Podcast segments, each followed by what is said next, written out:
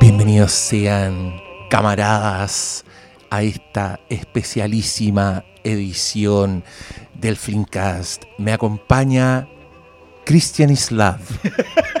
¿Cómo estás, camarada Cristian Islav? Nos faltaron nombres, eh, o sea, nombres código y los nombres originales. Impecable, muy, muy contento de llegar a este- de que hayamos llegado suficiente eh, partes del podcast para hacer esto. Sí, porque est- estamos Hateful Three hoy día, no, no estamos completos. Me acompaña también Pa- Paulowski. ¿Cómo estás, Paulowski? El perro de Pavlovsky. No, ni, ni siquiera hace más palabras, solo mía. Bien, bien, todo bien. Eh, domingo, en la tarde, súper animado. Qué Pero- rico, venir, venir. Tenía una cara de siesta, weón, que no te la saca nadie. No, no, pero bien, bien, bien. Es que es como día domingo, único día de la semana casi que tengo para descansar y, Y te cagamos la y me onda. cagaron. la- No, para mí, pa- para mí el, el es un relajo, es un agrado. Cuando hablamos de weas buenas, sí, pues si no, puro Sí. estrés, pura rabia. No, no, Pura bilis. Ya no.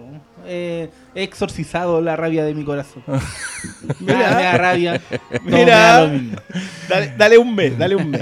No, mira, lo- aquí eh, su servidor, Hermes Trosco, eh, quiere hacer un mea culpa que me, me da risa porque lo que pasó fue que el, el Christian Slav, acá presente, ye- weá caleta con The Americans. Siempre, Sí, de- nunca de fue una en recomendación tibia acá. Decía, decía alguna weá como la mejor serie que nadie está viendo, The Americans. O, habla, o habló el final y dijo, oh, el final bueno de The Americans, vean The Americans, nadie lo pescaba. Y dije, ya, ¿sabes qué? Voy a ver esta weá, le voy a hacer honor al Briones, weá. Y después dije, Briones, terminé The Americans, hagamos un podcast. Y Paulo manda un tweet, el link a un tweet del año 2014, weón. Donde yo dije, recomiéndenme serie, y el Pablo me dijo, The, The Americans. 2014, pues, weón, y en la segunda temporada, la weá. Visionario, Paulowski. Pero sí, mira, más aún, yo recuerdo que cuando daba. Es que la temporada uno, como es de un canal chico como FX, que nadie ve en Estados Unidos y menos ven acá en Chile, eh, nadie la pescaba, po. Y recuerdo que, como por seguir a unos gringos, yo caché, oh, vean The Americans. En ese tiempo tenía tiempo y la vi. Y claro, como The Americans era la serie que realmente nadie estaba viendo y que nadie estaba premiando, porque las primeras temporadas nadie pescaba. Nadie pescaba The Americans en las primeras temporadas. Y a, a puro ñeque lograron esas seis temporadas gloriosas que, que están ahí. Yo Y, lo bueno es que siempre se pueden rescatar en cualquier momento y siempre van a ser la mejor serie. La mejor serie, cuando, la- cuando la agarré. Yo, yo, Cuando la agarrí. yo te lo comentaba a propósito de lo que pasó, el fenómeno con The Office, que The Office es la serie más vista, más revisitada de la pandemia. Eh, lejos. Claro, pero es que, pero que igual The Office era muy conocida antes, ¿cachai? O sea, era como un referente en cuanto al estilo de narrativo, ¿cachai? The Office era conocida. Pero me pasa con, con lo que pasó con The Expanse. Bueno, un amigo me decía, oye, yo vi la primera temporada de The Expanse hace como cinco años. ¿En qué momento agarró tanto vuelo que están todos hoy día con el- lo mejor que están y todo eso? Y lo otro es The Americans. Porque fue otra serie que a propósito de Prime, esto tiene que ver con que la con que The Americans estuvieron acá las cuatro primeras temporadas en Netflix y después la sacaron. Y nunca pusieron las otras dos. Entonces, para verla completa, hubo que esperar a que este año estuvieran en Prime. Aparte de, de, ser de los 13 pelagatos que la seguíamos en DVD. Porque es el otro también, que nunca la sacaron en Blu-ray. Y yo me acuerdo de haberla seguido fielmente hasta la cuarta. Y vamos a conversar un poco de eso, pero yo terminó la cuarta y como que dije, voy a dejar descansar esta serie porque mi, mi rojo corazón está roto, así que lo vamos a dejar aquí hasta, hasta un rato más. Y la retomé cuando, está, y cuando iba a terminar la quinta. Ya. Cuando iba a tomar la, retomar la quinta, dije, ya dejé pasar como un año, dije, ya listo, voy a- ahora me la voy a ver de nuevo. Y ahí seguí, y la sexta temporada la veía casi al día. Oye, pero yo, yo te aquí quiero dejar como tes- testamento de lo, de lo penca que es mi cerebro, porque los tweets que me mandó el Paulo no recordaba haberlo escrito. O sea, no, no hablo de los de él, hablo de los míos. Cuando yo decía, recomiéndame, no me dije, ¿cuándo hice esa weá? No me acordaba de nada. Y en mi cabeza, The Americans había terminado recién. Dije, ah, vamos a ver The Americans que terminó recién, que todavía está en el aire. La weá terminó en el 2018. Creo es que más encima las últimas temporadas que es cuando ya la crítica y, y- y- y la academia de televisión la empezó a pescar más, estaba Breaking Bad, pero eh, al máximo, que era como la cuarta temporada de Americans, creo. La cuarta temporada de Americans coincide con el final de Breaking Sí, Bad. y de ahí no me acuerdo cuál Cacha los fue, años. Pero igual al- alcanzaron a premiarla, creo, como mínimo, como mínimo a Philip, que se ganó ahí el Emmy, pero pero siempre The Americans fue la serie que Con una talla gloriosa, se me había olvidado. y nadie, nadie sabía cómo verla. eh, no estaba tan disponible y, y tampoco era como, oh, es como vas ahora, po, oh, esta serie está en Netflix, como que la gente se entusiasma. No sé por qué, solo porque está en Netflix. Quizás Pero la disponibilidad, tiempo- igual se entiende. Yo, yo, yo- yo de alguna manera empecé a entenderlo, me costó harto. Porque como esa idea de, loco, te estamos recomendando una serie hace siete años. ¿Por qué recién ahora decís, oye, ¿y es buena? Así como, tú decís, ya, listo, no, esto no está bien. Pero ahora digo, ¿sabes qué? Chucha, a lo mejor Fargo la hemos recomendado harto, pero ahora la gente la ve porque está toda en Disney Plus. Porque para allá va a llegar Fargo ahora. sí. Disney Plus va a mejorar Considerablemente. considerablemente. le una inyección de calidad. Sí, pues con las cosas de FX. De, de Americans también tenía Sí. que llegar a Disney Du- Plus. dudo que llegue Always Sunny en Filadelfia porque ahí, ahí, tal como Michael Scott, van a cancelar a Van a cancelar Frank como, Reynolds, como, como Danielito. 18 capítulos fuera. Ah, No, Oye. dos capítulos y lo van a cancelar. ¿Y, y esa dónde está? ¿Está? es de FX, Es de no, FX en- también. En Latinoamérica no está en ningún lado. Ah. Es No, Eso problema. está solo en DVD. En DVD nomás, y creo que en Estados Unidos la tienen como en Hulu, y no- pero tampoco No, no, era. si es le FX, está en Hulu. que Americans, como están en, en FX. De hecho, está, no en FX, está en FXX, que es como la, la alternativa web de FX. Chucha. Y Está en FXB. es que no. Es que el no- Software Sun no en recuerdo Filadelfia no partió como serie. es partió como web series. No, no, sí, partió en, en FX directo, pero lo cambiaron en FXX, que no me acuerdo si es como solo cable, una cuestión me enrea. La cuestión es que sufre lo mismo que Americas, que es como no, es- no está en la plataforma más... Sí, igual convengamos Más- que más- esa, esa tiene como 15 temporadas, así que Sí, no sé si. Bueno, pero con, la- con las comedias es distinto. Em, bueno, la cosa es que yo finalmente vi The Americans, porque para mí mi radar es, es- es- es bastante peculiar, mi radar. Me tienen que repetir mucho las weas como para que entren al radar y se queden ahí. Y ahora te pregunto por It's Always Sunny, porque It's Always Sunny como que está entrando. Ya creo que es hora de que la, No, voy, a yo creo- tener- mira, la voy a ver pronto. Yo creo que si llega va a ser un golazo porque se lo merece. Se lo ¿Qué? merece. A mí me pasó algo divertido con, con The Americans, que también me da vergüenza, pero ya este hace el capítulo donde yo cuento lo penca que es mi cerebro. Eh, en mi cabeza yo había empezado The Americans y la había abandonado. Yo dije, si yo vi The Americans, era buena la weá, pero no, no sé por qué no la seguí viendo. Le doy play, y todo era nuevo para mí. Y dije, "Ah, yo no la vi. Y empecé a hacer como más introspección.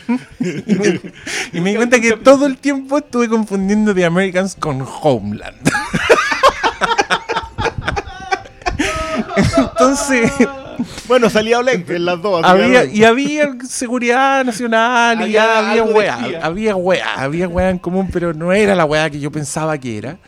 Y apenas empezó la weá, yo dije, pero esta weá es de espía ruso, esta weá es más buena que la chucha, esta weá hay que verla. Ya. Y, y ahí también coincide esta, estos días depresivos que he vivido en mi vida, entonces yo despertaba, pum, quería Había ficción, al tiro, al tiro, escapismo, escapemos de la realidad. Y, No pongamos el matinal. y chupé, weón, me chupé de Americans como en, como en un mes. En un mes. Y son seis temporadas. 60 No, capítulos. no estoy orgulloso. No, no, más, más. Yo- ustedes saben acá, me han escuchado decir que a mí me gusta dosificar las series, pero acá no hubo caso. Y también quiero decir que creo que la misma serie y la forma en que los streamings funcionan, porque Amazon Prime agarró malas costumbres, weón, y te pone, no te pone ni un puto crédito. Donde la weá va negro y parte el tiro del otro capítulo. El otro capítulo, sí. Una, Entonces- una mala costumbre, por cierto. Pésima costumbre. Yo no sabía en qué capítulo iba, ¿cachai? De repente me salía del menú y decía, ah, voy más adelante de lo que pensaba. Yo pensaba que todavía estamos en el capítulo 6. No tuve mucha noción Como que de repente despertáis, oh, ya está oscuro. Sí. ¡Uy! El gato está. el almuerzo son las el- nueve de la el- noche. El, gato está desmayado, no le han dado comida en tres días. ¿Qué está pasando? Desmayado, no sé si sería el. Estaría encima tuyo. Oye, ¿por qué está mordiendo los dedos? Juráis, esa weona sale y vuelve con pájaros, weón, agonizando. He visto weas super gore. El otro día la vi, entró mi gata, la, miré el pasillo, levanté la cabeza y veo al gato caminando con un ala extendida en su hocico. Con un ala negra, era como una imagen así de, de legión, la weá, no sé qué chucha, era como una weá de Hannibal. Y después caché que andaba con un pájaro. O con lo que quedaba del pájaro. Puta, con los pájaros vivos, más encima. Sé que me voy a comprar una pistola solo para rematar a los pobres pájaros. No sé cómo rematarlos. Bueno, ese fue un, un- un update de mi entretenida vida por estos días. Pero a lo que iba. Ah, y lo otro que me pasó, que ustedes igual la vieron hace tiempo, entonces no sé qué tan fresca va a estar en sus memorias los detalles. Y yo la vi como los hueones, entonces va a ser súper impreciso este podcast. Si usted es muy fan de The Americans, tenga paciencia. Seguramente a mí se me van a olvidar los nombres, voy a cruzar historias, no sé. Pero lo que queremos hacer en esta sesión de su Flimcast, amigo, es recomendarle The Americans. Queremos que usted se entusiasme, vaya, la vea. Únase a la fiesta. Únase a la fiesta de The Americans. Tenemos Tetris, tenemos Vodka. ensalada rusa Vodka.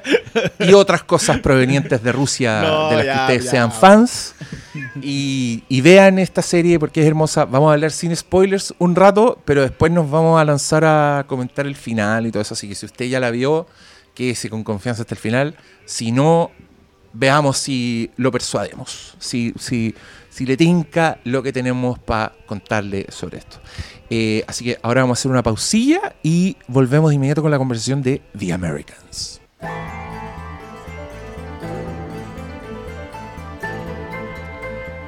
Una pareja común y corriente, viviendo el sueño americano.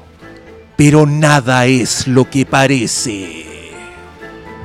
WandaVision en Disney Plus. ¡Eh, buena entrada! Ya hablemos de esa weá. A- Oye, a mí no me gustó nada WandaVision. Perdón viste, que los. perdona? Todos, pues ¿Los weón. Todos, sí, todos, todos. Los vi todos. No Sí, vengan que- aquí con. No, si se pone bueno en el 4. No, se pone bueno en No, el 5. no se pone bueno en el 4. Ni en el es que- 3, ni en nunca. Mira, encuentro que es pura chaya, weón. Ese es mi problema. La vi, bueno, terminé de Americans, estaba un poco huérfano, dije voy a ver WandaVision, pero primer capítulo, ya, novedoso, un sitcom falso, eh, entretenido, capturan bien el formato, está bien hecha la weá, actúan bien, eh, Elizabeth Olsen es un encanto. Capítulo 2, sitcom, está bueno, es un encanto. Captura la esencia del, del sitcom antiguo. Tercer capítulo. Sitcom antiguo, Elizabeth Olsen, un encanto. ¡Oh! ¡pup! Pasó algo y después en el cuarto como que ya entramos en tierra derecha donde se supone que se pone buena. Personajes nuevos. Fome los personajes. O sea, los personajes de la serie, por los que, los que uno tiene que ver en acción, fome. Secundario. No. Eh, Pero, pero el tercero, no. perdona, que me, me confundiste. El tercero no es derechamente que está transcurriendo algo en la serie, pero igual afuera es donde ya queda Al escoba. final nomás, po. Ya. Sí, po, en el, no, en el cuarto pasa cuando ya te cuentan la historia de afuera. El cuarto completo es la historia de El, afuera, el- sí, la- el cuarto de, de afuera. mirando la tele. Mm. ¿Y cuándo llega Kat Dennings en el tercero? En el el cuarto. cuarto. En el cuarto. Pucha, yo estoy- Bueno, Se me confundió lo suficiente. Haremos, haremos un capítulo de eso, pero quería hacer el chiste con Yo, el paralelo. yo, yo creo que lo, lo que dijiste de los dos primeros episodios, eh, acá eh, definiste el universo Marvel. A ver. De de hecho, miren, por favor, los que estén escuchando en este momento, vuelvan atrás y vean cuando dice episodio 1. Ya es una sitcom, está bien contada, está bien actuada, eh, está bien captado el, bien el- momento, está bien hecho, bien producida, listo, pasará. Segundo capítulo, lo mismo, pero con otra, con, con una voz ya más cansada. Y cuando hablemos de este capítulo, yo te voy a decir que por qué para mí eso es justamente lo bueno que tiene esta cuestión. Ah, mira, me parece. Puede- puede- Yo, puede em, qui- quizás ayudó ver, ver media hora a la semana, porque pasó esa media hora y ya, oh, entonces Ya, ya. quizás estaba más sediento cada Sí, vez bueno, que te yo- yo dieron creo que alguna lo que no cosa. te ayuda es que haber visto de Americans y pasar a WandaVision. O, yo, ahora estoy pensando quizás no me ayudó verla de una, ver las cinco. Pero eran ser. cortitos y dije, bueno, en fin. Bueno, mucha atención, denme y, la- dopamina. y las sorpresas encontré también que eran pura shaya, bueno, pero bueno. ¿A ti te gustó A mí WandaVision? me gustó. ¿Te gusta? Me gusta, es que sí lo que estaba hablando el Briones, pero siento que sale del molde Marvel Studio. No, yo dije que sobre los dos primeros episodios. Claro, pero Pero- en general sale de lo que uno espera de Marvel. Como que yo siempre esperé algo más lineal. Y, y- y me ha traído la. No, no creo que sea la mejor serie de. Oh, venga aquí. Que está al nivel poco menos de. No sé, pues de otro. Del mismo Mandalorian. No, No, Ni, ni siquiera coloquemos Pero- a Legión y The Voice cerca. po. No, pero no. lo que hace a mí me parece. eh, a mí me parece bueno. Y de hecho, igual iba un poco predispuesto a ver cómo rompían la burbuja, ¿cachai? Entonces yo tampoco estaba tan perdido con lo que venía. Porque, puta, ahí leyó cómics. No, sí, el que uno- leyó cómics igual cacha uno para dónde va la, pero- mano, ¿cachai? Pero, pero ¿sabéis qué? Yo, lo sal- yo salí un poco de eso. Como que yo dije, ya sabéis qué. Ol- olvidémonos de Wanda, de Visión, de los gemelos que terminan en Young Avengers, de, de Simon Williams. Olvídate de toda esa gente. Déjalo por un capítulo de la zona fantasma. Olvídate de toda esa gente. Y concéntrate solamente en lo que está pasando acá en el universo Marvel, en el MCU. Y ahí siento que hay otra, hay una mirada de, este, de, este- de esta tropa de chiquillos que malito sabe de dónde vienen los que están detrás de esta serie, que creo que puede ser una mirada interesante. Yo, yo de verdad creo que esta es como para conversarla más allá de los méritos propios narrativos que tiene la serie, en los cuales puedo estar bastante de acuerdo contigo. O sea, yo no sé si tiene la frescura real, creo que es una frescura artificial. Mm. Pero, pero creo que esa, esa, esa misma frescura artificial es conversable por los mismos méritos o no méritos que tiene, por, por las mismas características. Pero, pero esperemos que termine y ahí le pegamos. Sí, es que igual creo que cinco capítulos es caleta. ¿Puedo hacer el paso a The Americans con eso? Por supuesto. Ya. Es que esta fue una conversación que nosotros tuvimos el 2014, ponte tú, cuando, cuando andábamos algunos recomendando muy fieramente The Americans. Y la gente decía, ya, pero ¿en qué capítulo se pone bueno? Porque yo vi cinco capítulos y no pasó nada. Oh, yo estoy en desacuerdo con todas esas Yo, yo personas. también. O sea, yo creo que el puro primer capítulo te dice todo el potencial que tiene la serie. Yo creo que el piloto, cuando te muestra los distintos personajes que ellos pueden ser, por qué son quienes son, los conflictos entre ellos como pareja, su relación familiar y el hecho de que el vecino sea FBI, ahí está todo de Americans. Tú no Expliquemos. Expliquemos. Va- Vamos. Una familia normal, eh, padre, madre, dos hijos, un niño y una preadolescente, que tienen una agencia de viajes, pero que realmente son, como lo dicen en esta serie, son ilegales. Eso significa que son espías rusos que llevan muchos años viviendo una vida falsa. El matrimonio es falso, los hijos nacidos son parte de esto, aunque no lo saben, ellos, ellos son, son unos Son parte del gringuitos- disfraz. son unos gringuitos con su vida gringa y juran que sus papás son unos nerds que tienen una agencia de viaje y que, y que pasan afuera porque, puta, cada rato tienen que salir de noche, no, un vuelo se canceló, tenemos que... Es, esa, esa institución hoy día extinta de la agencia de De la viajes. agencia de viajes. Em, y, y- y esta película, mira, o sea, esta serie me pasó a mí, aquí yo voy a salir al tiro un poco por donde me sedujo, porque yo vi el primer capítulo y dije, esta weá es Múnich, esta serie de televisión. Está buena esa. Es el espionaje realista y el espionaje, que puta, me di cuenta que lo extrañaba, el espionaje análogo. ¿Cachai? Los weones que para pasar una información tienen que esconder un casetito culeado en una piedra y meterlo en una weá y avisarle a un weón que ahí hay algo, ¿cachai? Estos no son espías de apretar botones, de robarse pendrives. No, estos weones andan corriendo por la ciudad, disfrazándose, hablando por teléfonos públicos, intercambiándose de autos. eh, y tiene todos los tópicos del, de- del espionaje que, puta, se transformaron en un subgénero propio en James Bond, porque hace poco también vi Casino Royale. Fue hermoso tener el paralelo de ambas weas. De Casino Royal eh, Daniel Craig. Casino Royale, Daniel Craig, por supuesto. Y, mm, y, y de ahí saltar a The Americans, que claro, es la versión análoga, es la versión realista, donde mientras James Bond seduce a alguien para sacar la información, en The Americans esa weá es un arco que dura cuatro temporadas de un weón que está seduciendo a otro personaje porque quiere lograr que ese personaje haga algo. Y, y pasáis por un montón de cosas más. También me acordé de esa película que a mí no me gustó mucho, pero de la Jennifer Lawrence, donde los enseñaban un poco, donde los violaban básicamente Ah, para enseñarles a ser buenos, Sí. buenos folladores. Acá también hay de esa weá, como que hay, hay elementos que te hablan de una formación así que es súper ruda, donde los buenos terminaron siendo unas máquinas básicamente. Eh, máquinas de matar, de seducir, de, inteligencia. Son unos hueones así, mm, estrategas, pero palpico. Y al mismo tiempo tienen esta vida, esta doble vida. Y ahí cuando yo caché todas estas piezas, yo dije, no, esta weá es la raja. Estos hueones van a, van a comprar leche a la esquina y hay potencial de drama, de conflicto, de suspenso, weón. Va a pasar alguna weá. Eh, perdona, y ahí sin sumarle el factor eh, Stan Beeman.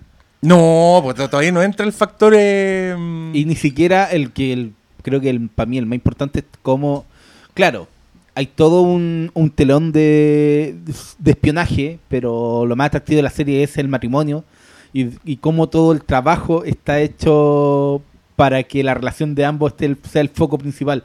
Y todo lo que hacen desde cómo la, los actos de espionaje afectan a su vida cotidiana, que también es falsa, pero poco a poco uno se va encantando con ello y les va haciendo barra para que el matrimonio funcione cuando tú sabes que no tiene por dónde funcionar.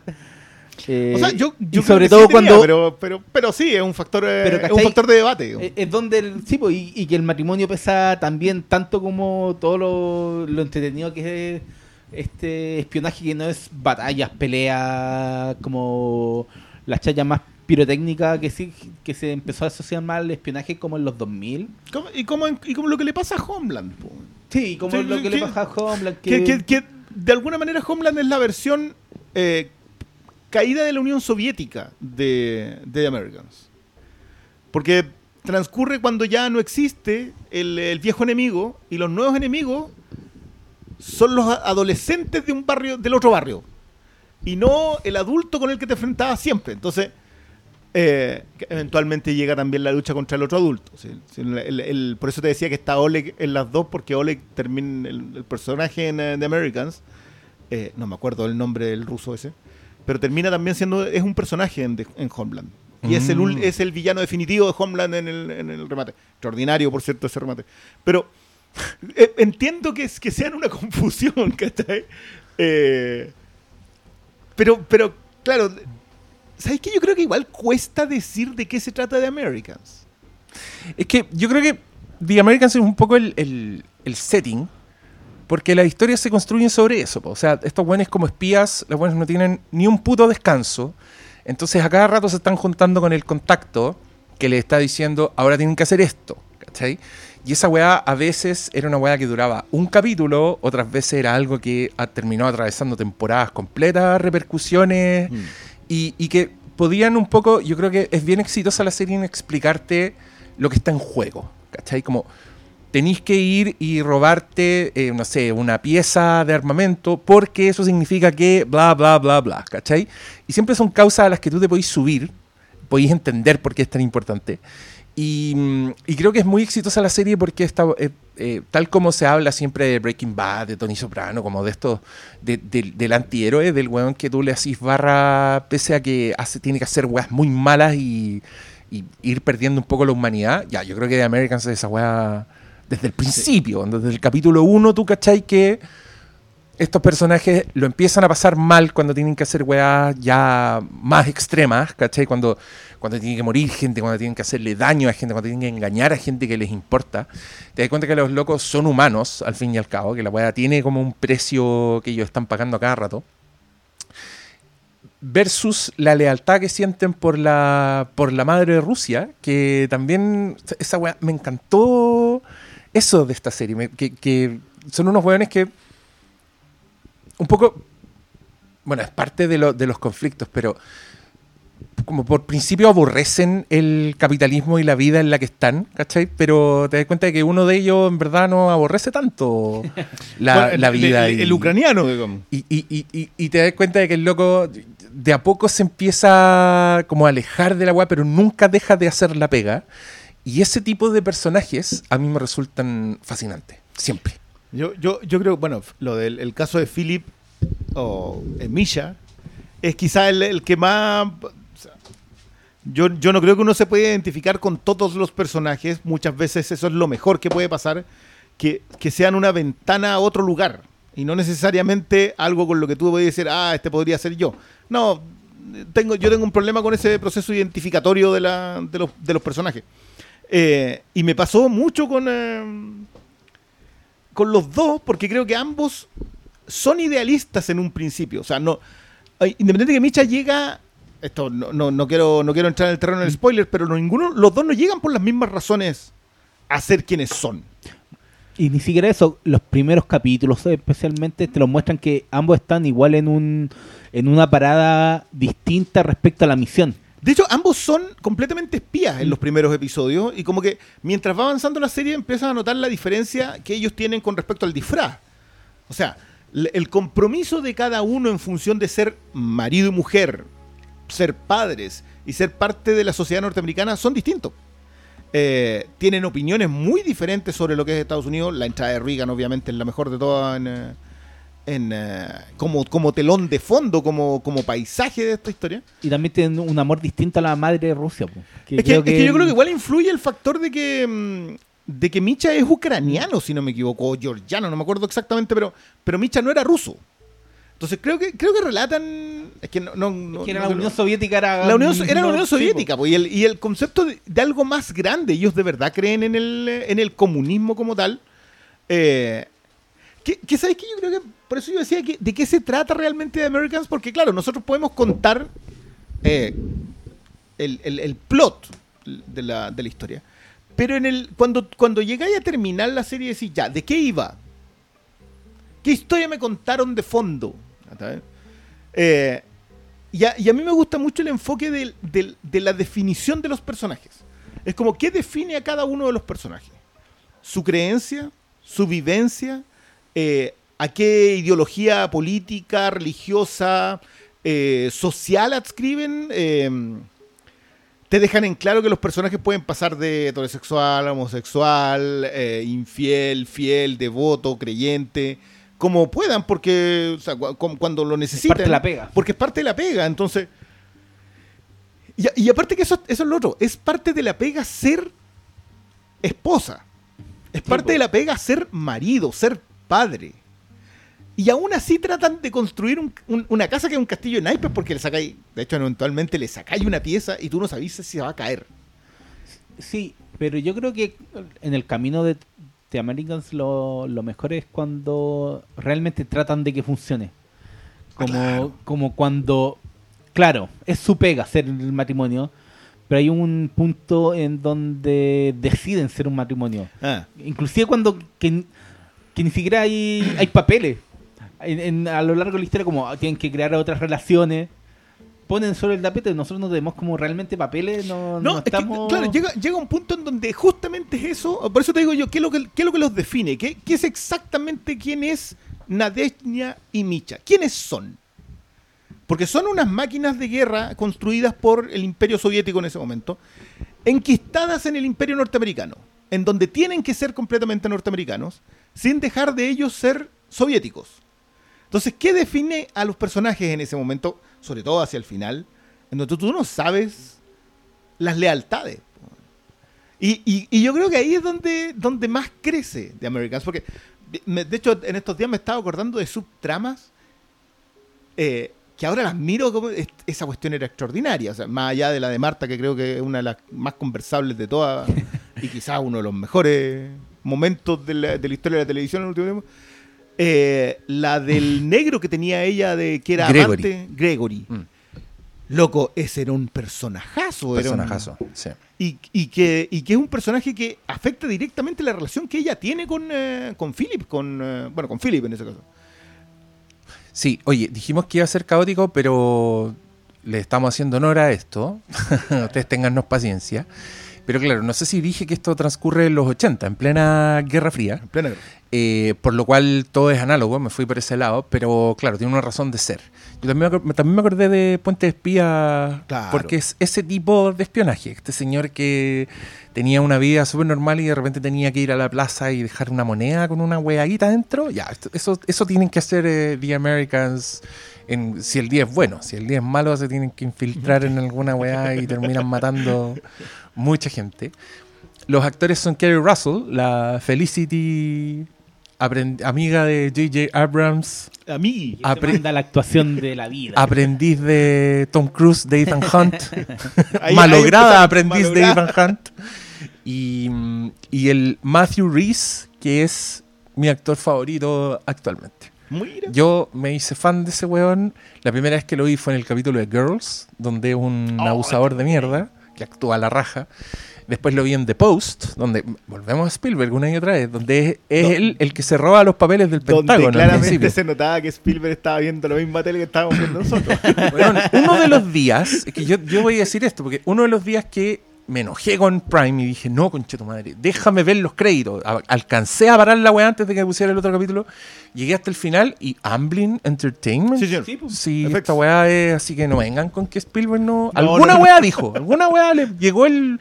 Por lo menos el- firmó los cheques llegó para el- que ya quieren recrear esto todo. No, le llegó la weá y dijo: espía análogo, eh, figura, figuras paternas como jefes de los espías cocinando. Oh, Niños, firmamos.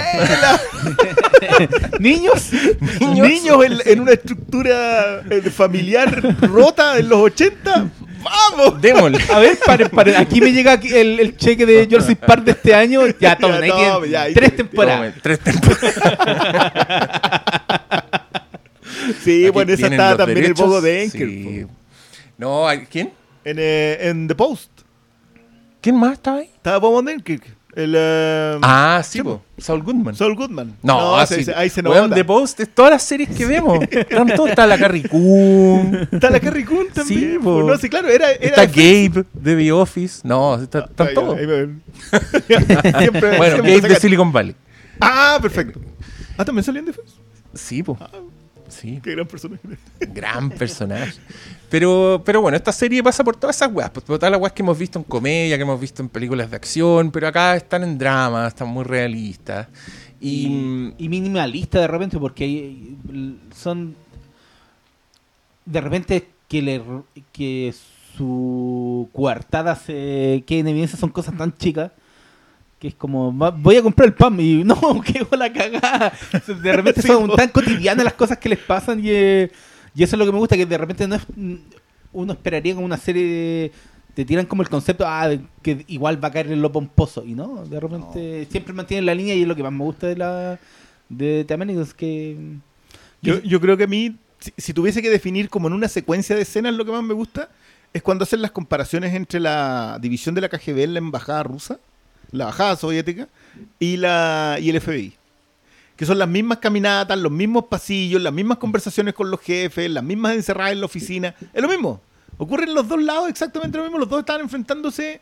eh, eh, en eh, bueno, en ese tiempo. En ese eso, momento bueno, eso, eso nos falta contar también. Como en paralelo Sí, vemos uno de los personajes, Beeman, que es el vecino de estos buenos, que es un agente del FBI, que es el equivalente del, del pelado Breaking Bad, del, Eh, claro, de Wataka el Hank. cuñado.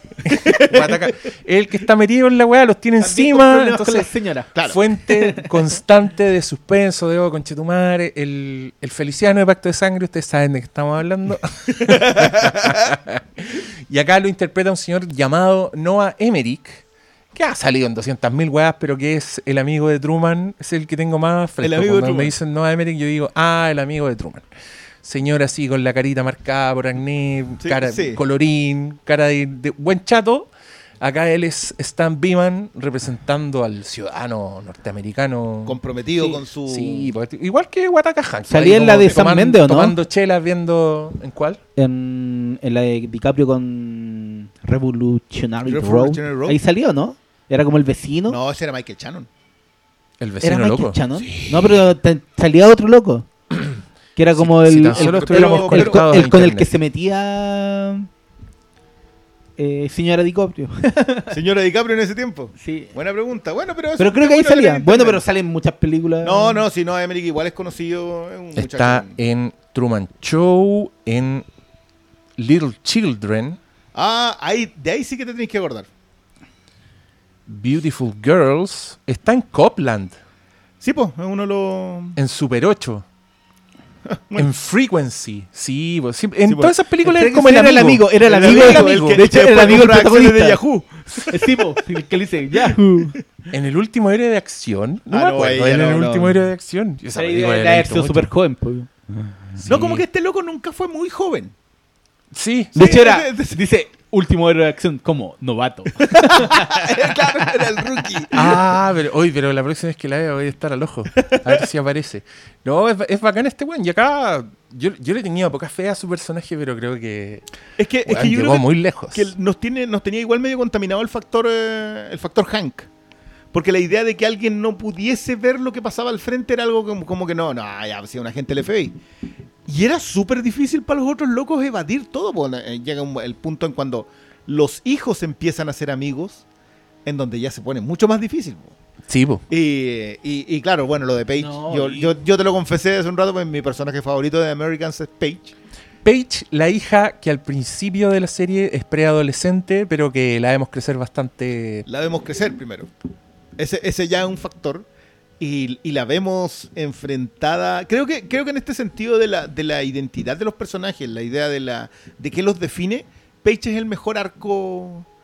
Es, Ah, es una niña, mira. eh, pasa por la iglesia, es una creyente, se le cae el mundo cuando se entera de sus padres, el enfrentamiento con la sexualidad de los padres, que, o sea, descubres el secreto de tus padres y el secreto es que están en una, en un acto amoroso, por ejemplo. No, no quiero spoilearle a nadie porque esa escena encuentro que es uno de los ejes. no, o las bueno, cosas ya hay que gente han- que se enteraba que eran espías, pues ahí la cagaste. Bueno, bueno, cierto. No, pero las cosas, las cosas que hacían los papás. Tercera po. No, no, no, temporada, dije, recién dije- pasa esa dije que se, les caía, se le caía el mundo, nunca dije el otro. No, sí pero dijiste. No. Bueno, Cuando lo descubre. mismo. Dijiste, se le cae el mundo cuando descubre la verdad de sus padres. Es posible. Está No, bien, pero- ya, si la weá tiene caleta de años, no No, reclamen pero tanto. Le estamos cuando- recomendando una serie buena. Cuando, por ejemplo, descubre que los papás tienen que tener relaciones Con otra gente. con otra gente, No, pues sí. yo ahí. No, y tienen confrontaciones, pues No, y, le llama. y- y la, y la actriz de carácter Margot Martindale que Ay, se ahora hace cargo ahora nos también, pasamos a pues. spoilers de la quinta temporada. Gracias, Pablo. No, si Me gusta que ubique. sí, flujo, Sí. vamos con un flujo. Eh, Mar- sí, por la actriz de carácter Margot Martindale. Extraordinaria. Acá su persona se llama Claudia. Claro. Y una. Y es una con. Sí, pero me da risa porque es una señora que tú. Yo la veo, me dan ganas de pedirle sopa pilla. Claro. Señora Hasta- hasta buena onda, ejecuta, señora digamos. acá, claro, pero de repente me va a pasar la sopa con, con cianuro, weón. ¿Qué te va a pasar la culiá. sopaipilla cuando estoy recibiéndola con las manos? Te va a poner una puñalada en el cuello, güey. La arteria. Ah. Y, y mucha gente rusa que no se sabe que son rusos, pero al mismo tiempo, al mismo tiempo que vemos el FBI, el vecino, vemos lo que pasa en la Residentura. Resident Tour. Y, y ahí hay todos sus tejes manejes, pues con, bueno, de entrada una paleta cromática distinta que te habla de la madre Rusia, de una, y tenemos un montón de personajes que pueden o no ser agentes de la KGB, hay, hay unos funcionarios medios burocráticos, pero que después se empiezan a ensuciar las manos, donde aparece Nina, la connotada Nina, ¿Qué pensaste el Diego como Nina? Nina. Es que me acordé, me acuerdo de la canción Nikita de Elton John, pero que no tiene nada que ver. No, ni- Ninita. Ninita. Ninita. O Nikita la película de. igual, igual le pueden hacer una canción a, a Nina, pues sí. Por la, por la, la que, por la de weás que pasa Nina. Es- es- es Dios mío. impresionante acá. Bueno, también tiene que ver con un poco con tratar de, de contar la historia a la soviética. Pero las mujeres acá son. Tenéis por lo menos cuatro personajes femeninos de altura, sí, gigante. Sí. Y, eh, y sumando a Paige, eh, te- termináis con un quinto que está. Sin contar a las mujeres de Beeman. Entonces entráis en otra conversa también. Que Para, eso te- eso en tus cuatro, ¿está ahí contando Marta? Con toda Marta, a Nina, Sí, a la Kerry- Marta. al personaje de Nadeshia Es y que a de Claudia. Marta. No, es que Marta es un gran personaje. A mí me pasó que Marta me empezó a dar pena de a poco. es que Y, pena. y- y empecé a ver como lo- los matices en su actuación y, y qué gran personaje. Y también hay que, tengo que decir esto, no sé si como advertencia o para que se preparen, pero creo que The Americans, a ver, ¿cómo lo digo? Mira, cuando, cuando tú veis muchas series, cuando tenéis como ciertas nociones de guion, de estructura y de weas, como que esperáis ciertas cosas. Y la forma de salir de eso, yo me di cuenta, era cuando veía cosas basadas en la vida real. Cuando tú veías una historia basada en la vida real, como Zodiac, por ejemplo, que no tiene que ver, que no se adapta a una estructura clásica, sobre todo en el caso de Zodiac, porque no pillaron al asesino, entonces no, no tenías esos clímax, no tenías esas weas, es donde realmente te sorprendes, donde tú donde sentís que cualquier wea puede pasar porque estáis viendo un hecho que ocurrió donde no te podéis salir de eso. Yo creo que The Americans, pese a que el setting, el momento histórico y todas esas weas son reales, creo que tiene eso. Me pasó que en The Americans todo me resultó impredecible.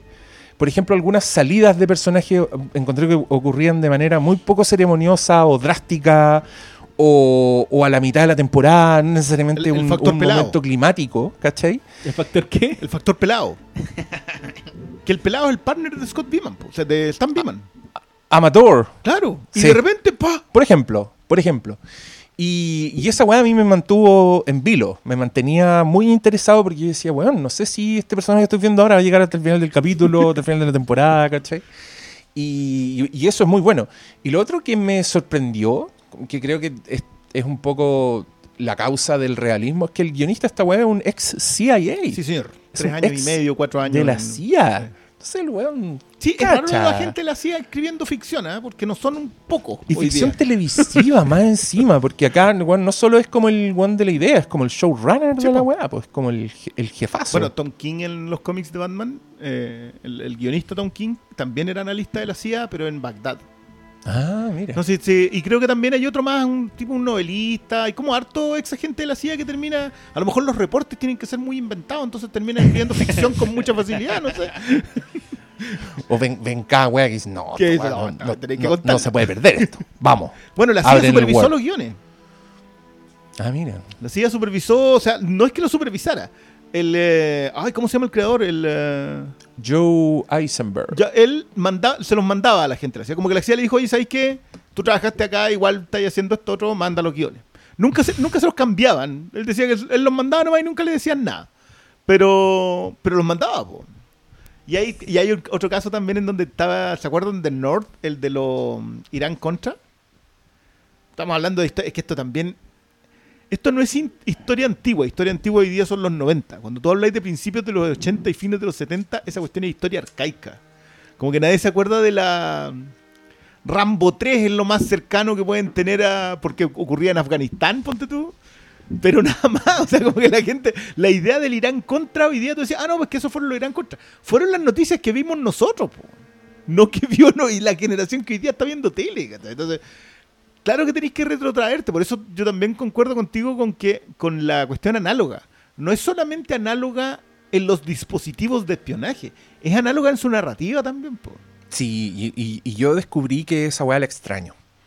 Porque también me pasó que viendo Casino Royale, que encontré que era una película de James Bond análoga, completamente, pero que no le podía hacer el quite a lo digital, pero que todavía está con una pata en lo análogo, ¿cachai? Todavía, no sé si es por, por ser una película de James Bond o qué, pero ahí se nota como un esfuerzo... Bueno, la weá, gran parte de esa película son cartas, son juegos de cartas que no puede ser más, una weá más análoga, como que no, no, no podéis hackear esa weá. Y Max Mikkelsen como el malo, puta, que buena Puta, que esa bueno, weá. el malo. Vamos a hacer un podcast de... Yo les dije esto, weón, Yo, yo, hacer un yo, podcast yo de Casino Royale. Casino Royale yo tengo... Y no me pescaron. yo- no, yo al tiro. Yo en Casino Royale no tengo... O sea, acuérdate que yo considero La que era Craig por el para mí las dos mejores películas de Bond, para mí, yo sé que el, la gente me va a salir el tiro. No, pero es que Sean Connery, no importa, yo, yo quiero decirlo, para mí las dos mejores son del mismo director. Que es, es Casino Royale y Concuerdo. GoldenEye. Ah, mira. Así que Señor Martin Campbell. El señor, señor Martin Campbell, que creo que es uno de los tipos más eficientes que Hollywood ha generado. Y está ahí votado, lo tienen ahí haciendo. Es que se, se le ocurrió hacer una película con Mel Gibson, po. Ahí Ah. cancelades. No, yo quiero, yo quiero decir Que aquí, tampoco era mala. al tiro que Casino Royale para mí es de las grandes películas de acción de todos Sí. los tiempos. Ni Bueno, siquiera de que- James Bond. yo, para mí que- Casino Royale está en el club de Duro de Matar, de esas y, weas así. y tiene y da mucho bueno es que en el caso de Casino Royale yo porque encuentro que tenía hay un acierto en decirle que es análoga que Casino Royale de alguna manera es License to Kill ¿Ya? es la idea de que James Bond no puede ser James Bond hasta que se pruebe a sí mismo el acceso a la tecnología viene después él tiene que ser un espía antes de ser un agente entonces el License to Kill cuando le revocan la licencia a James Bond tiene que hacer todo a mano no, ti- no, Sí, no po. tiene los dispositivos. No, tiene- no están los gadgets. Entonces Casino Royale no están los gadgets. Tiene que ser bacán y tiene que llegar a la mesa y decir, puta, es que la última mano casi me mata. Sí, y tú decís, ese, ese weón que acaba de decir eso, ese es James Bond. Entonces, esa- entonces, claro que puedo Qué entender el, el- cuando queráis el podcast. ¿no? Ya, lo anunciamos acá. Hemos hecho un teaser de los capítulos de Casino Royale y de WandaVision. Esperemos que estén Comprometiéndose felices. Sí. Se viene historia- Eva la- Green, la que yo creo que noche. es una buena, Oh, buena. Every. Bueno, Yo te coloqué eso en el WhatsApp cuando este otro dijo eso. Yo dije every penny. Every of penny. I'm the money. Every penny. Every Oh. Los medios diálogos de esa weá. bueno, pero volvamos a los espías menos glamorosos. Así es. Los que no tienen que seducir a Eva Green en una villa europea. No, los que tienen que seducir En a la hotel. secretaria Marta para que deje un lápiz con un micrófono en la oficina del jefe. Concheto, ¡ay, que sufrí con ese lápiz, weón! Y ahí está la. Bueno, esta es la clase de series donde ustedes van a sufrir por un lápiz. Ah. Eh, le avisamos al tiro eh, y qué bien me caía ese personaje Gad. Otro, otro gran. Otro que también tiene lo mismo que decir de temer cuándo está, cuándo no y- va a estar. Y una salida muy poco ceremoniosa Claro. también que yo encontré que me, me hacía sentir la desesperanza de una pérdida, ¿cachai? Más Mm. que la rabia de, ay, que penca la weá que le hicieron. a ese per-". No, yo de repente sentía, puta, qué desperdicio, weón. ¿Por Y qué? te, y te colocan en el lugar de Stan también, po. Sí, pues absolutamente. Y, y- y también es una serie que a mí me gusta mucho cuando hacen esto los guionistas. Es una serie de espejos. Espejos por doquier. Eh, llega un momento muy lindo, por ejemplo, cuando te muestran a, a un segundo agente de la KGB. Y, y él, la gran diferencia es que el weón está solo desde el principio. O sea, a él lo pusieron con una pareja, ¿te acordáis de cuál estoy hablando? Sí, sí, sí. Le pusieron una pareja, pero él no, no llegó a tener una familia falsa. Entonces ahora el weón está solo y está completamente loco y es su arrepentimiento. weón. Y ahí tú te das cuenta como el espejo. ¿Cómo, habría- no. ¿Cómo sería para estos dos weones si no tuvieran al otro weón? ¿Cachai? Entonces, lo peligroso que es automáticamente tú decís, oh, cuando ya hay un riesgo de que uno pierda al otro, tú decís, no, pueden terminar así, ¿cachai? Y por supuesto, como está bien escrita la weá, ocurre justo cuando están teniendo dudas o cuando hay un momento así, te muestran un poco... Para mí, el, el- el prefacio y espejo de Page. Que es cuando vacacionan con la otra familia. Oh, Ahí está- y ahí ese está el es bueno. Y ahí está el. Claro, ese, ese, ese paralelo para mí era. Porque claro, si son los riesgos, po. Sí, si po. no sabéis manejarlo, eh, que creo que se lo dice Claudia en algún punto. Acá ya, perdón, es que estamos con... En realidad estamos con, con no spoilers, porque Estamos decimos, con esto va, de- esto va a pasar, pero no sabéis qué. Sí, pero es que, es que hay que ilustrar los puntos, pues, amigos. Y nosotros le ponemos color para hablar. Entonces, Claro, pero Claudia se lo dice. Hay que manejarla luego. Porque este, este es el otro concepto, el concepto del, del que trabaja al espía bajo, al, al undercover, al tipo que está en eh, completamente de encubierto, es una, una figura que se conoce como the handler, es el manejador.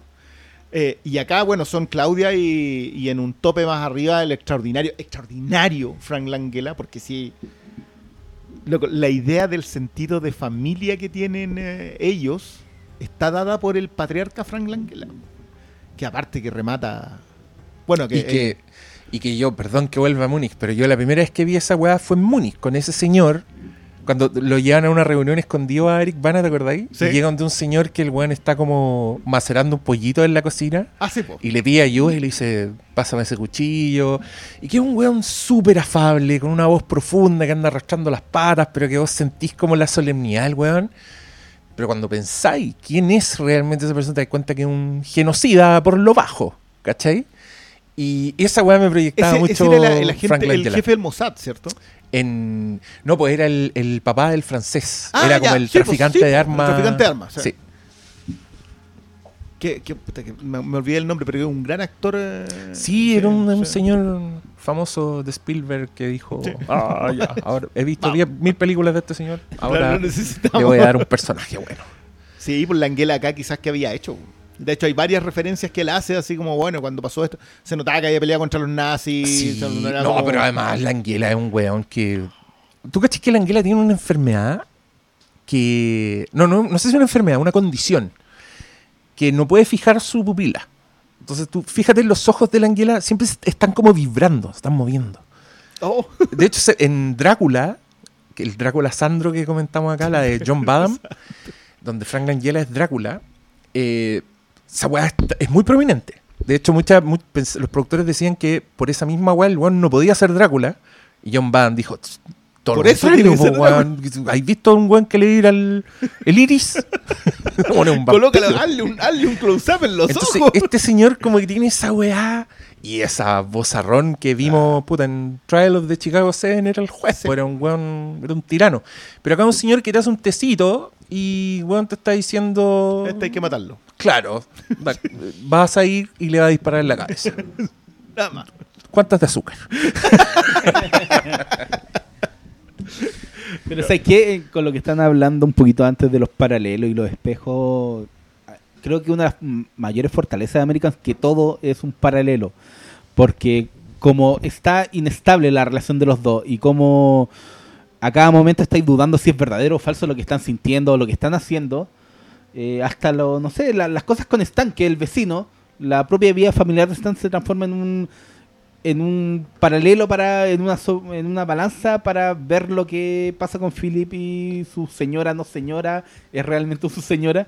Y eso está desde no sé desde la primera temporada hasta al final donde uno siempre está con- eh, cuestionando qué tan verdadero es lo que está viendo entre los dos aunque sepáis que se quieren aunque sepáis que No, yo, yo creo que con ella. No, yo no, eh, por favor, no quiero que, que- que se pueda entender esto como un juicio. De hecho, yo creo que lo que hace ella es lo más válido del mundo. Ella era una niña cuando la reclutan a hacer esto.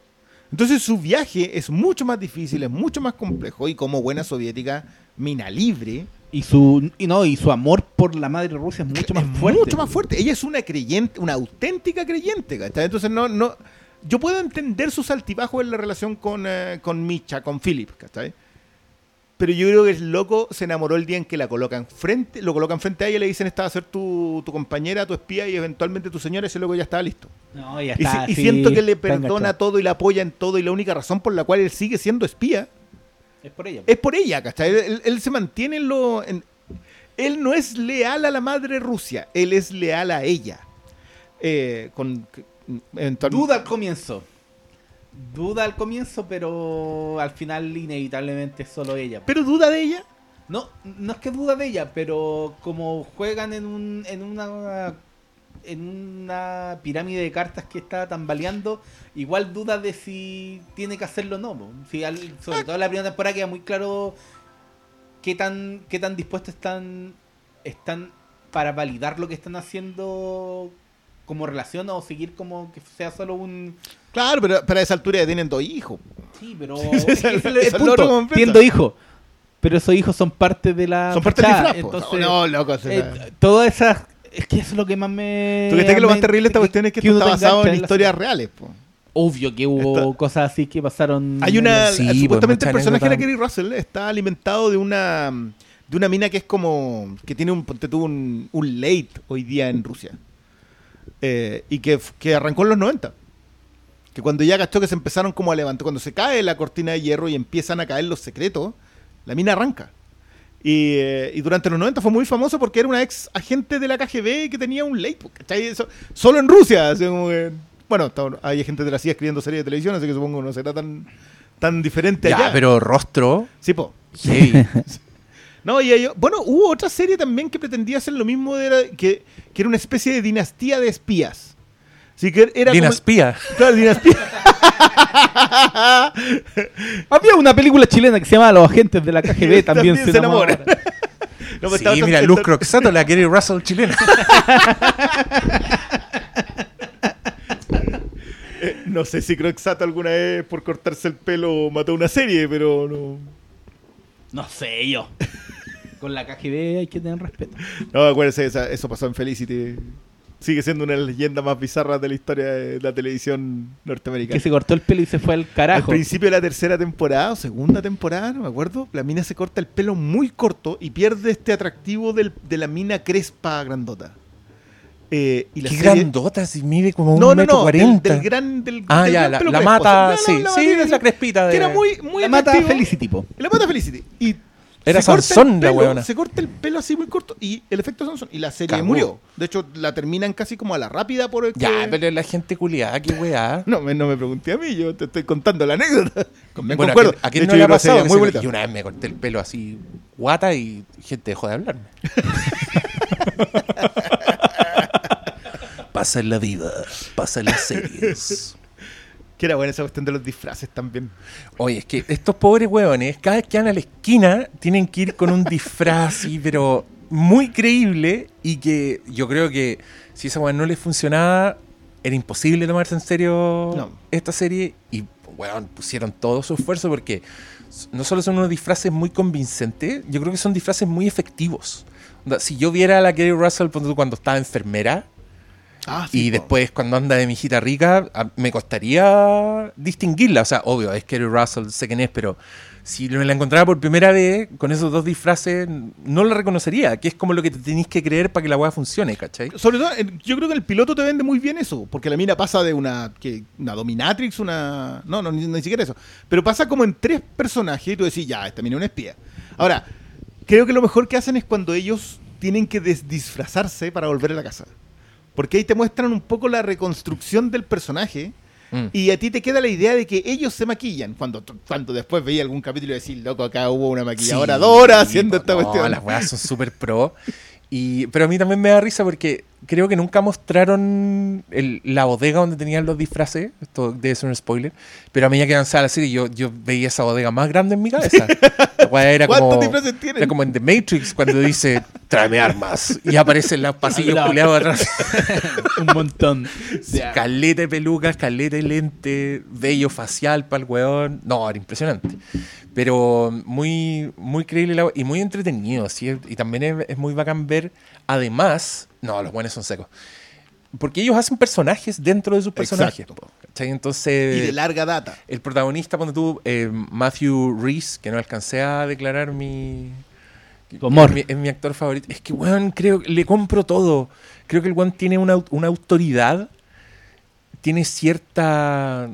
Encuentro que es creíble en todo lo que el weón hace. Lo encuentro, encuentro que es súper masculino, además. El weón es como. Ah, te invito a ver Brothers and Sisters. No, no quiero ver esa weón.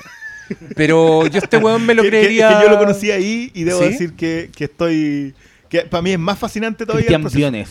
Porque hay de haber Mide chico, tus ¿no? recomendaciones. Y era absolutamente gay. Ah, sí. Sí, Ah. un tremendo, tremendo personaje. Era, el Brothers and Sisters es la versión ABC de Six Feet Under. Ya. Patriarca se muere, les Actúa deja la empresa y ¿no? actúa la Rachel, que- Rachel. Que, pero que acá es la hija Rachel Griffiths. Claro, Brenda en Six Feet Under. Brenda en Six Feet Under. Eh, así pues le dije la Rachel así como Sí, actúa mi claro, tu- una tu pana. mi madre. No, la Rachel la ahí. Rachel, la vecina. Eh, y ella es la patriarca, ella es o sea, la, la- la hija mayor. Ah. Ella es la esa. Nate. Ella es Nate en esa serie. Es más o menos lo mismo con Sally Field, que estaba muy bien también.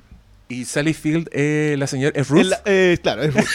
No sé, loco, vela, son cinco temporadas. Por lo menos ve la primera para que veáis, porque en realidad el Matthew Reese ahí estaba tremendo. Yo después cuando, cuando me lo reencontré en eh, La muerte viene a Pemberton, que es una continuación de Orgullo y Prejuicio, en donde Elizabeth y Mr. Darcy tienen... un- Ocurre un asesinato en la mansión en donde vive Elizabeth y Darcy. Ya. Y tienen que investigarlo. La secuela de Orgullo y Prejuicio Esa es la secuela el de Orgullo y. Prejuicio. Completamente. Es un homenaje de. Ay, no me acuerdo el autor, pero es un homenaje a Orgullo y Prejuicio. Hicieron una miniserie de eso que se llama La muerte de Pemberley, en donde por lo demás. Pemberley, en donde por lo demás me entenderé que Matthew Reese es onda galés y habla con un acento ultra británico, ¡Ay, qué loco. maestro!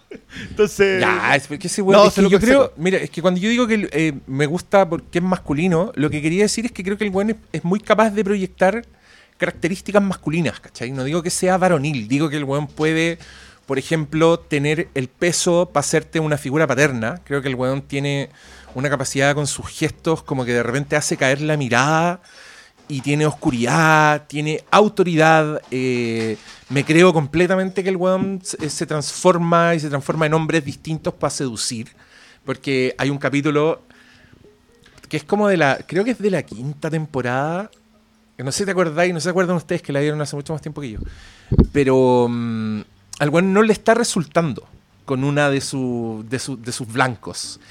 Y es porque el weón tiene dudas, porque el weón se quiere salir, porque está encontrando que la weá no tiene sentido. Y de repente se da cuenta que no puede salirse, que tiene que hacer la weá. Y el weón cambia el switch y se pone como culiado con la mina y le resulta el toque. Claro. La weona la- pica, pero ¡pum! En un segundo. Y yo y esto voy a decir, ya, pero tenéis que ser muy seco para que yo me crea esta weá. ¿Cachai? Para que yo la vea y diga, sí, esto está pasando. Y creo que el weón es seco. Y después me puse a ver Perry Mason, Ujú. la serie de HBO Go, donde él es protagonista, y donde me puse a ver la serie porque el weón es protagonista. Así de soy su fan. Quiero que, fan. quiero que salga, quiero que Michael Mann lo contrate para hacer una película. Oh, con su última película. Quiero que Tarantino le dé un personaje en su última película. Quiero que aparezca en todas las weas. No entiendo por qué este weón no es. No, yo, yo no sé por qué no es. Christian Bale. Sí, yo, yo, yo no sé por qué ahora, porque de verdad que yo estoy hablando de 15 años ya de carrera en Hollywood, así como larga. Y bueno, ya, yo creo que Perry Mason es la corona. eh, independiente que- que adscribo completamente a tu fidelidad al, al respecto, pero porque de Americans el loco se subió a recibir eh, premio como te tenéis que recibir un premio, con la mina parándote los carros de que no le haya pegado en matrimonio, que esa fue... ¿Se acuerdan de esa anécdota? del- no me acuerdo si fue el Globo de Oro o en los Emmy. En los Emmys creo que fue. En los Emmy, un loco le pidió matrimonio a la novia de muchos años en la ceremonia. ¿Ya? Y cuando se va subiendo Matthew Reese, que se gana el premio ese año, la Kerry Russell lo sujeta y le dice algo al oído. Y el loco dice, bueno, me dijo que si le pedía matrimonio me mandaba a la cresta. Ah, porque ellos son pareja de verdad. Sí, pues Están casados, ya a tienen partir hijos de la De la cuarta, ter- creo que. tercera, Tercera, cuarta. temporada. Ya, pero cuarta- cuenten la weá entera, pues si Pues yo no sé, ella- weón. no, yo que- pensaba que esta weá era Homeland. No. la, la verdad. Ellos, ¿Están casados? No, ella, ella estaba casada, tenía dos hijos hasta la segunda temporada y empezó la cosa más o menos fuerte entre ellos. Se separa y para fines de la tercera temporada ella está embarazada. Y la entre la tercera y la cuarta tienen que alargar un poquito la producción justamente para que ella termine el embarazo. Ah, O sea, esa mira. fue. Y por eso la, creo que hay un espacio, serán dos meses nomás en que no se alcanzó a hacer, eh, pero lograron llegar bien con la producción y todo. Eh, que parece que lo hacen coincidir con la convalecencia de ella con el. eh, con el balazo, puede ser. Ah, puede ser. Cre- creo que lo hacen capítulo- con eso. sí, eh, ella está medio fuera de combate. Exacto. Creo, creo que lo hacen. Y la gran Scully. La gran Scully. Que cuando, cuando Scully estuvo embarazada y se le veía mucho la guata en los archivos X, la raptaron los extraterrestres, po, weón. Sí, po. Pero esa weá abrió una beta de los archivos X que hasta ese momento no existía. La weá dejó la zorra. Pero bien, Fue pues, ahí hay que increíble. aprovechar. Acá Sí. por lo menos no aparecieron los extraterrestres. Todavía, todavía. Todavía. Ah, no, no digamos nada por si alguien está esperando a los extraterrestres. Sí, el área 51 había rusos. Yo vi No, esa película sí, de Indiana Jones. Stranger Things. Ah, Uh, ya, pero pasaste la weá. que- No, pero está bueno que lo nombrís porque esta Gracias. película está, está. Dime con la película. Esta película de Es una 70 película- horas. Mira, es una película de 75 horas. 75 horas. oh, este largo largometraje eh, es ochentero.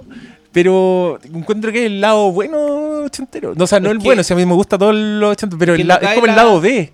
Es el- la radio más alternativa de Ni entonces. siquiera, yo creo que es porque se toman en serio la, la recreación y no hacen la jugada barata. Sí, barata, pues no es barata de ponerte un cabro chico cantándote, no sé, po, una mierda canción de una Pendejos mierda de disfrazados de película los como... cazafantasmas. No, po. No, yo, yo creo que incluso es peor es cuando te colocáis a los rusos de enemigo. Porque Evi- evita- evitaron Rocky 4. Evitaron Decís tú, Rocky Podían 4. caerse a Rocky 4 a cada rato. No, pero con ese weón de la CIA, aquí te vaya a caer a Rocky 4.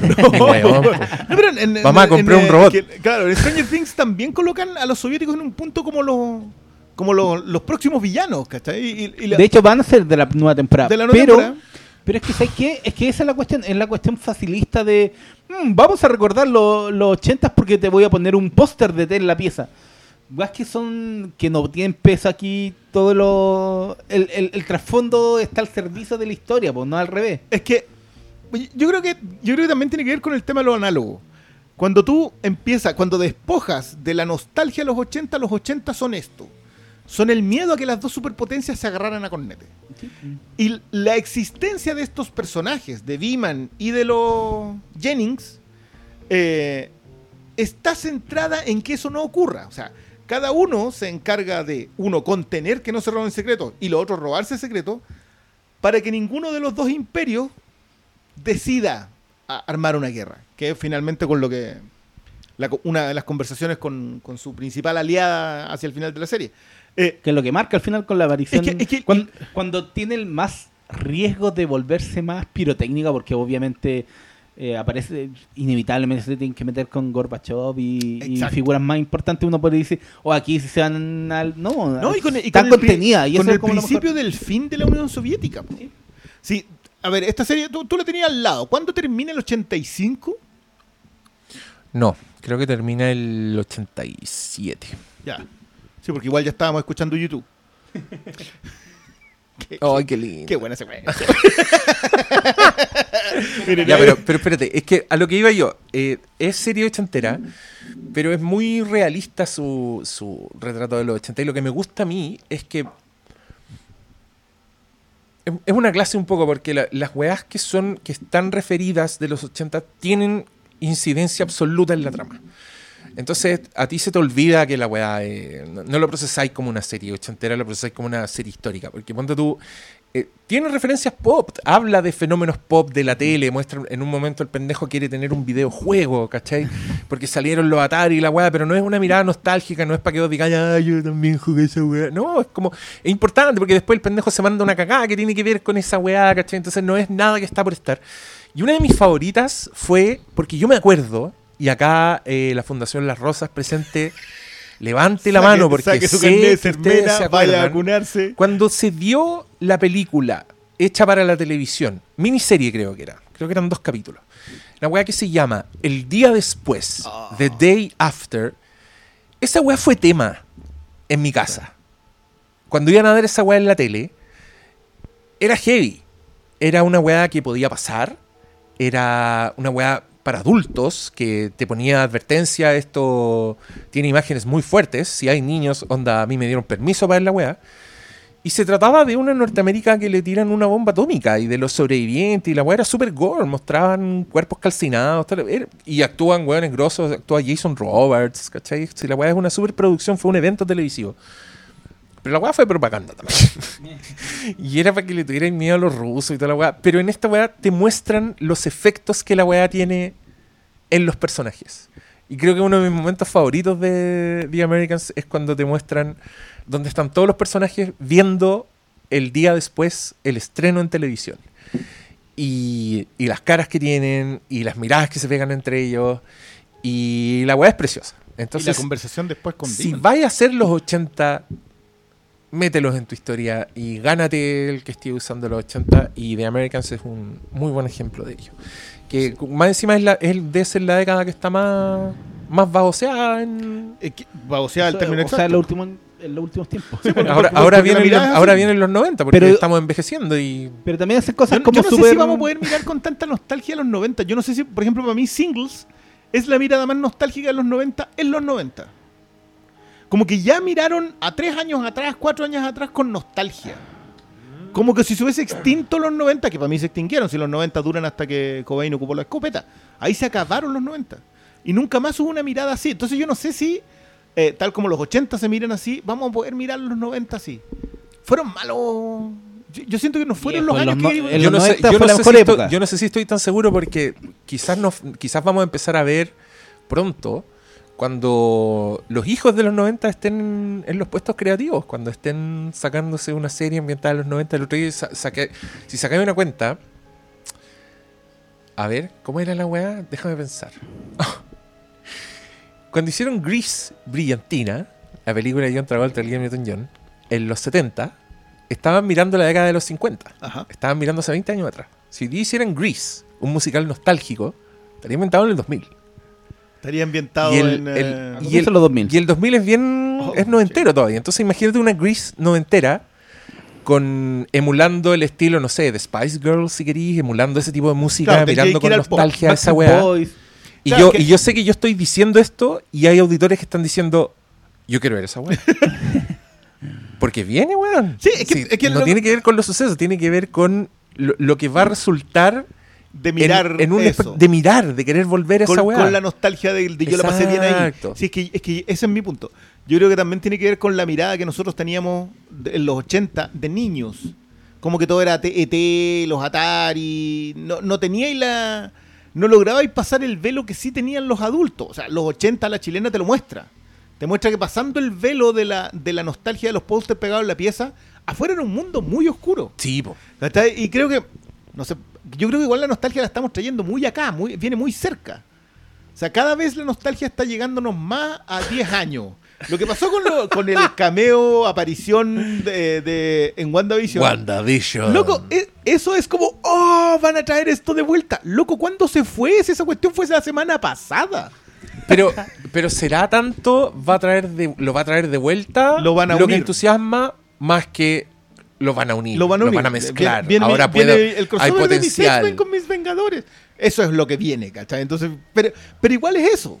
Es como que Qué yo me crié viendo esto. Mm. Que en realidad es mentira, no te criaste viendo eso, te criaste con la mentira, eh, con, con el velo, con la ilusión, creyendo en el vigil Pero es que, pascuero, ¿cachai? es que, que- es que no creáis, porque, mira, a medida que uno se hace viejo, ¿Qué los- pasa? El, el- lo- el paso del tiempo es menos importante. ¿Cachai? Piensa tú en, en el weón que vio. ¿De, de cuándo es X-Men? No sé. La 1. no, po, ¿Cuál? esa, esa es del esa tiene 2000. 20 años. Esa tiene 20 años. Pero- ¿La Day- Días del Futuro Pasado? O la, o la anterior, ahí o First otro- Class. First Class es del 2010. First Class. 2012, 2011, 2011 por ahí. No, ya, Si tan Una solo estuviéramos conectados. No, pero Nosotros 2011. tuviéramos 2011. 2011. Listo. Ya, 10 años. Este año. Han pasado 10 años. Si tú viste eh, X-Men First Class a los 8, hoy día eres un adulto. O sea, derecho a voto. Y te produce el Nostalgia. efecto nostálgico. Nostalgia, sí, po. para, aunque para nosotros el 2011 es una weá que pasó antes de ayer. Donde nuestras vidas no cambiaron mucho, nuestras personalidades ya estaban definidas. Tengo ya no calzoncillos más viejos. nada. Claro, obvio, esta polera tiene 10 años, pues, weón. No me importa la weá, no, no me formaron esos 10 años, ¿cachai? Pero la gente que sí, sí, Sí. tiene un valor agregado, sí tiene el valor de, wow, llevarte a tu, a tu niñez, que siempre es más feliz porque es más pura. Entonces, yo creo que 10 años igual es una fecha aceptable para la nostalgia. No, no, sí, está bien. Yo no sé si es nostálgico para el resto. Si el, al que pagó la entrada. El que pagó la entrada logra ser nostálgico. Pero ahora, ahora Pero da es, lo mismo. es- es el que sube TikToks el que importa. Sí, no si sé, yo si yo WandaVision no te está juntando lucas en la entrada, No, no, no. te está buscando presencia. Presencia en medio, sí. No, sí. y, y cada vez con, con, con el consumo digital que tenemos, cada vez los tiempos se acortan. Entonces, de repente puede que haya alguien que es nostálgico, no sé, con el "Ah, un manjar. Oh, nostálgico. Y la weá fue, fue, hace cinco años, ¿cachai? Por el tipo de consumo, yo creo que igual se acortan los plazos y, y se crea Sí, una va- nebulosa. vamos mucho más rápido. Yo Sí, creo que por sí, eso también valoramos tanto ese lo análogo de esos años. Porque, porque de alguna manera sentís que costaba. o todo. sea, Es que, ¿sabéis por qué lo valoro yo personalmente? Que algo que he dicho, si yo escribí. Me acuerdo mucho de esa columna, por eso la saco, no porque yo sea un weón que se autocita. Pero mm, cuando vi Terminator Genesis, después vi Terminator, la original. Y me di cuenta que el problema es que Terminator se hizo. dejó de ser análogo. ¿Cachai? Porque el Terminator de la antigua llegaba a la weá, no tenía información, tenía que buscar un, tel- un teléfono, un, nombre en la guía de teléfono y había tres nombres iguales, entonces el tenía que matar a las tres Sarah Connors y la Sarah Connor protagonista era la última en la lista, entonces alcanzaba a darse cuenta y ponerse alerta al mismo tiempo que el otro weón le alcanzaba. Weón, Terminator Genesis se trata de detener que los weones carguen a la nube un sistema operativo. No te estoy weando, literalmente ese es el clímax de Terminator. Genesis, ¿cachai? Entonces, para mí, para el género, que a mí me gusta mucho el género del thriller, del cine de acción, de la ciencia ficción, si queréis, de las aventuras, pierde mucho con lo digital. Todo se vuelve muy aburrido, todo se vuelve muy mirar pantallas, muy... Muy instantáneo. Eh, ey, reconocimiento facial, apareció Jason Bourne en el aeropuerto, no sé qué, pum, aparecen los agentes al tiro y la weá. Yo me di cuenta de que extraño las películas que se tratan de, de procesos, donde tú veis un, bueno, saqué unas fotos, tengo que ir a revelar las fotos, tengo que ver el detalle que importa, volver al lugar donde está el detalle que importa. Todas las weas que hoy día, si tú las así en una wea que no es de época, no están justificadas. Spotlight. Entonces por eso tenéis que sacar a los weones o de la época, o llevarlos a lugares, o cortarles la luz, ¿Sabes cortarles qué? la qué- señal. ingenioso, porque piensa tú que ya cuando yo era cabrón chico era como para ir a jugar. ¡Aló! ¡Tía! ¡Está el Pepe! que era el que tenía Y pelota. salía el Pepe y ya vamos a jugar a la pelota. Y si no está acá. Pero ahora es como. Ahora es como un WhatsApp. Oye, juguemos. Ya, ¿y qué? No te movís porque se conectan Sí, con la consola pero- y juegan de la casa cada uno. ¿Cachai? Pero ¿Cachai? mira, Es muy de- distinto esto- todo. Esto igual es un. eh, es como para darle un- un- una, una vuelta más. Porque. Yo recuerdo, y, y como que igual sostengo bastante, este rollo de que nosotros ocupamos géneros cuando no podemos contar en drama actual la misma historia. A ver, desarrolla. Eh, ocupáis la ciencia ficción cuando queréis contar una, mm, una historia sobre sociopolítica. Porque si cuentan la historia sobre sociopolítica ahora, en un drama, no tiene el mismo impacto.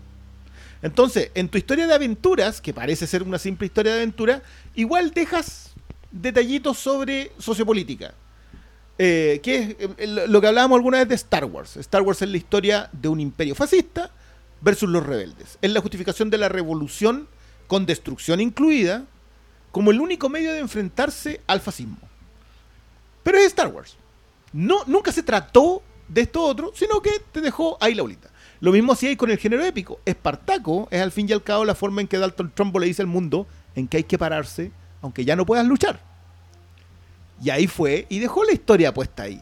No es como lo que todos se acuerdan de Yo soy Espartaco, pero nadie se acuerda realmente lo que quiere decir Yo soy Espartaco. Entonces tú metís una pequeña historia en un género desconectado de nuestra época para contar algo que es importante para nuestra época.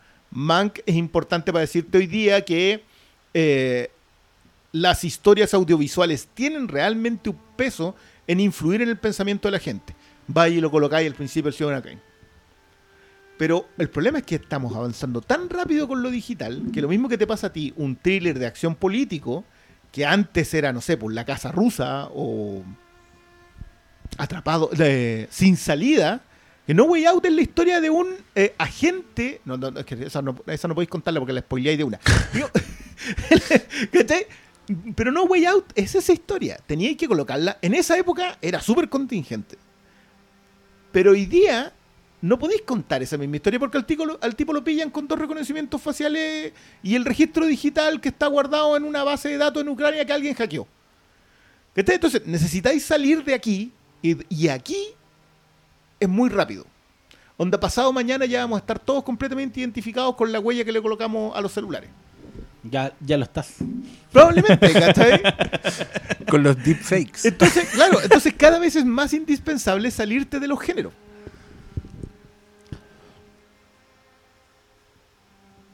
Ese era mi desarrollo, por.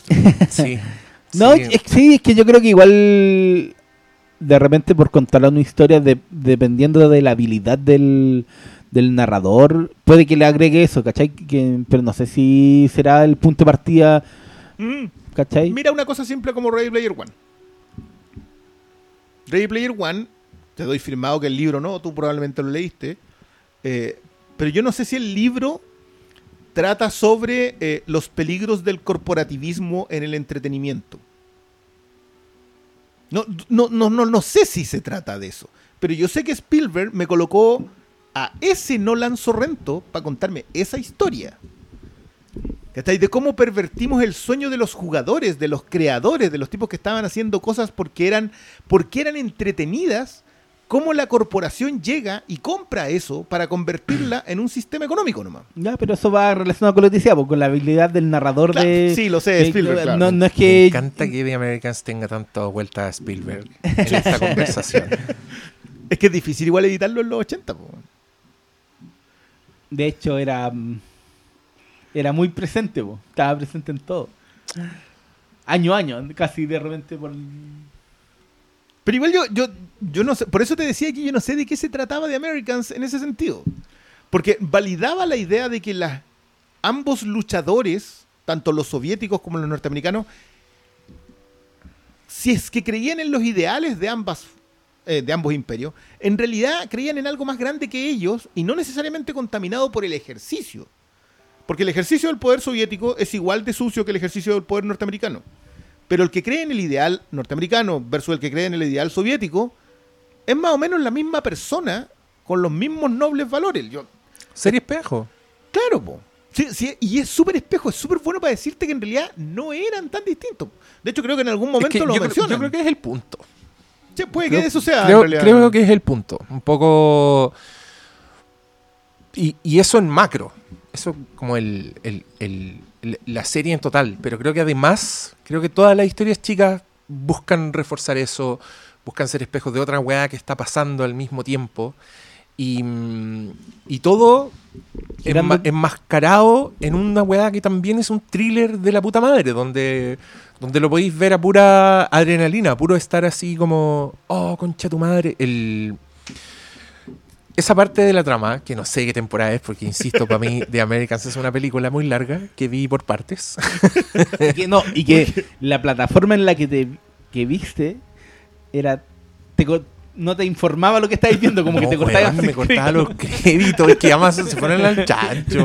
Uno debería poder setear esa weá. onda, yo- Córtame, pásame Eh, capítulo después pero- de cuánto tiempo. Eso, eso, eso es lo Es único que, que, está estudiado, yo creo que se deben haber dado cuenta. No, no le di ni un segundo porque van a cortarnos. Al Pero- tiro, una mil.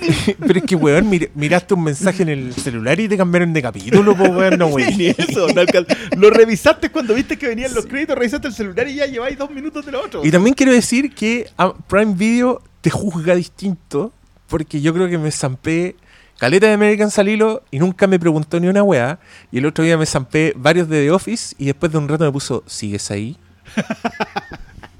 que le, le gusta más The Americans. Como que entiende. está. Sí, bien, está bien, está bien. Ha visto cinco de Americans. n- No lo bien, culpo. Obvio que está ahí metido. Oye, weón, ha visto cinco de The Office. Oye, ¿todo bien? ¿Estamos, estamos vivos aún?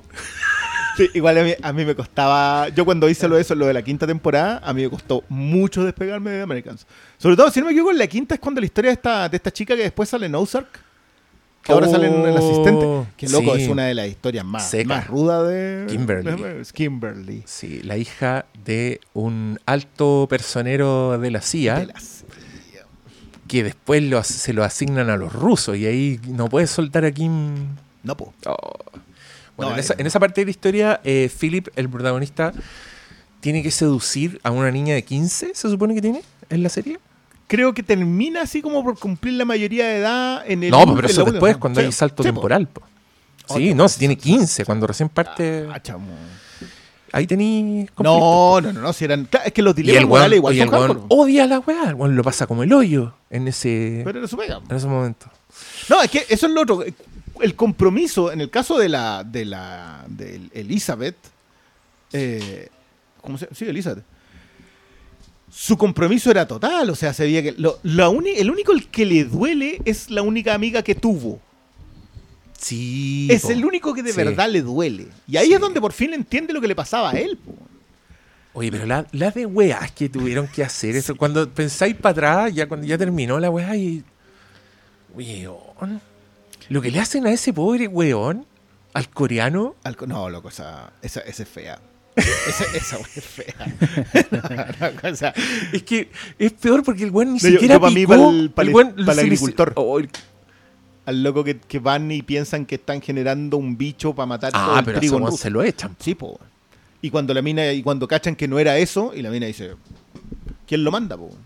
¿Quién lo manda a estar, estar trabajando en secreto No, para el igual, igual pone una cara de. Pero- pero al tiro. Pero desde el principio te lo dejan todo claro. Si que esperáis de una serie en donde meten buena dentro de maleta. Sí, de Oh, la- cuando meten Sí, a esa po. weón en la maleta y le quebran los huesos, weón, para hacerla encajar. Oh, la weá brutal. No, Sí, yo, de No, pero- de- al comienzo. Al comienzo, es el la tercer, segunda. cuarto episodio. No, la Ah, segunda. sí. No, sí, eso, es- eso es muy... Es que yo siento que al principio te pegan varios golpes. Como para que entendáis más o menos dónde te estáis metiendo. No estáis Ya- seguros acá. Y no, sé, No, te, no, te, no se acomode mucho. no se acomode mucho acá, no, no va a haber la típica serie porque estos no son... Es que eso es lo- lo otro. Yo creo que romper la resistencia para que tus, los héroes de tu historia sean comunistas es súper peludo. Es súper difícil, sobre todo. Estamos yo en creo que lo logran. Yo creo que lo logran. Yo creo que lo logran cuando te hacen dudar de... eh, Claro, estos locos pelean por qué. Y te muestran un poco las historias de ellos. Sí, pero yo refuerzo la idea de que también lo logran en base a la, a la relación que construyen entre los dos. Sí. Y, y eso es lo que Y al final... Paige. es lo- es- es- sí, y, y con lo- es que los hijos van inequívocamente relacionados con, con lo que es la relación de ellos dos. Pero... Pero esa ruta en donde yo de repente sufría, onda... Pero Philip, si ya no, ella ya está... La mina está en otra. po. Está- no, no Sí. es que esté en otra, pero ya está demasiado fija en el objetivo por la madre de Rusia. Y sufrís por, porque el otro igual cree que...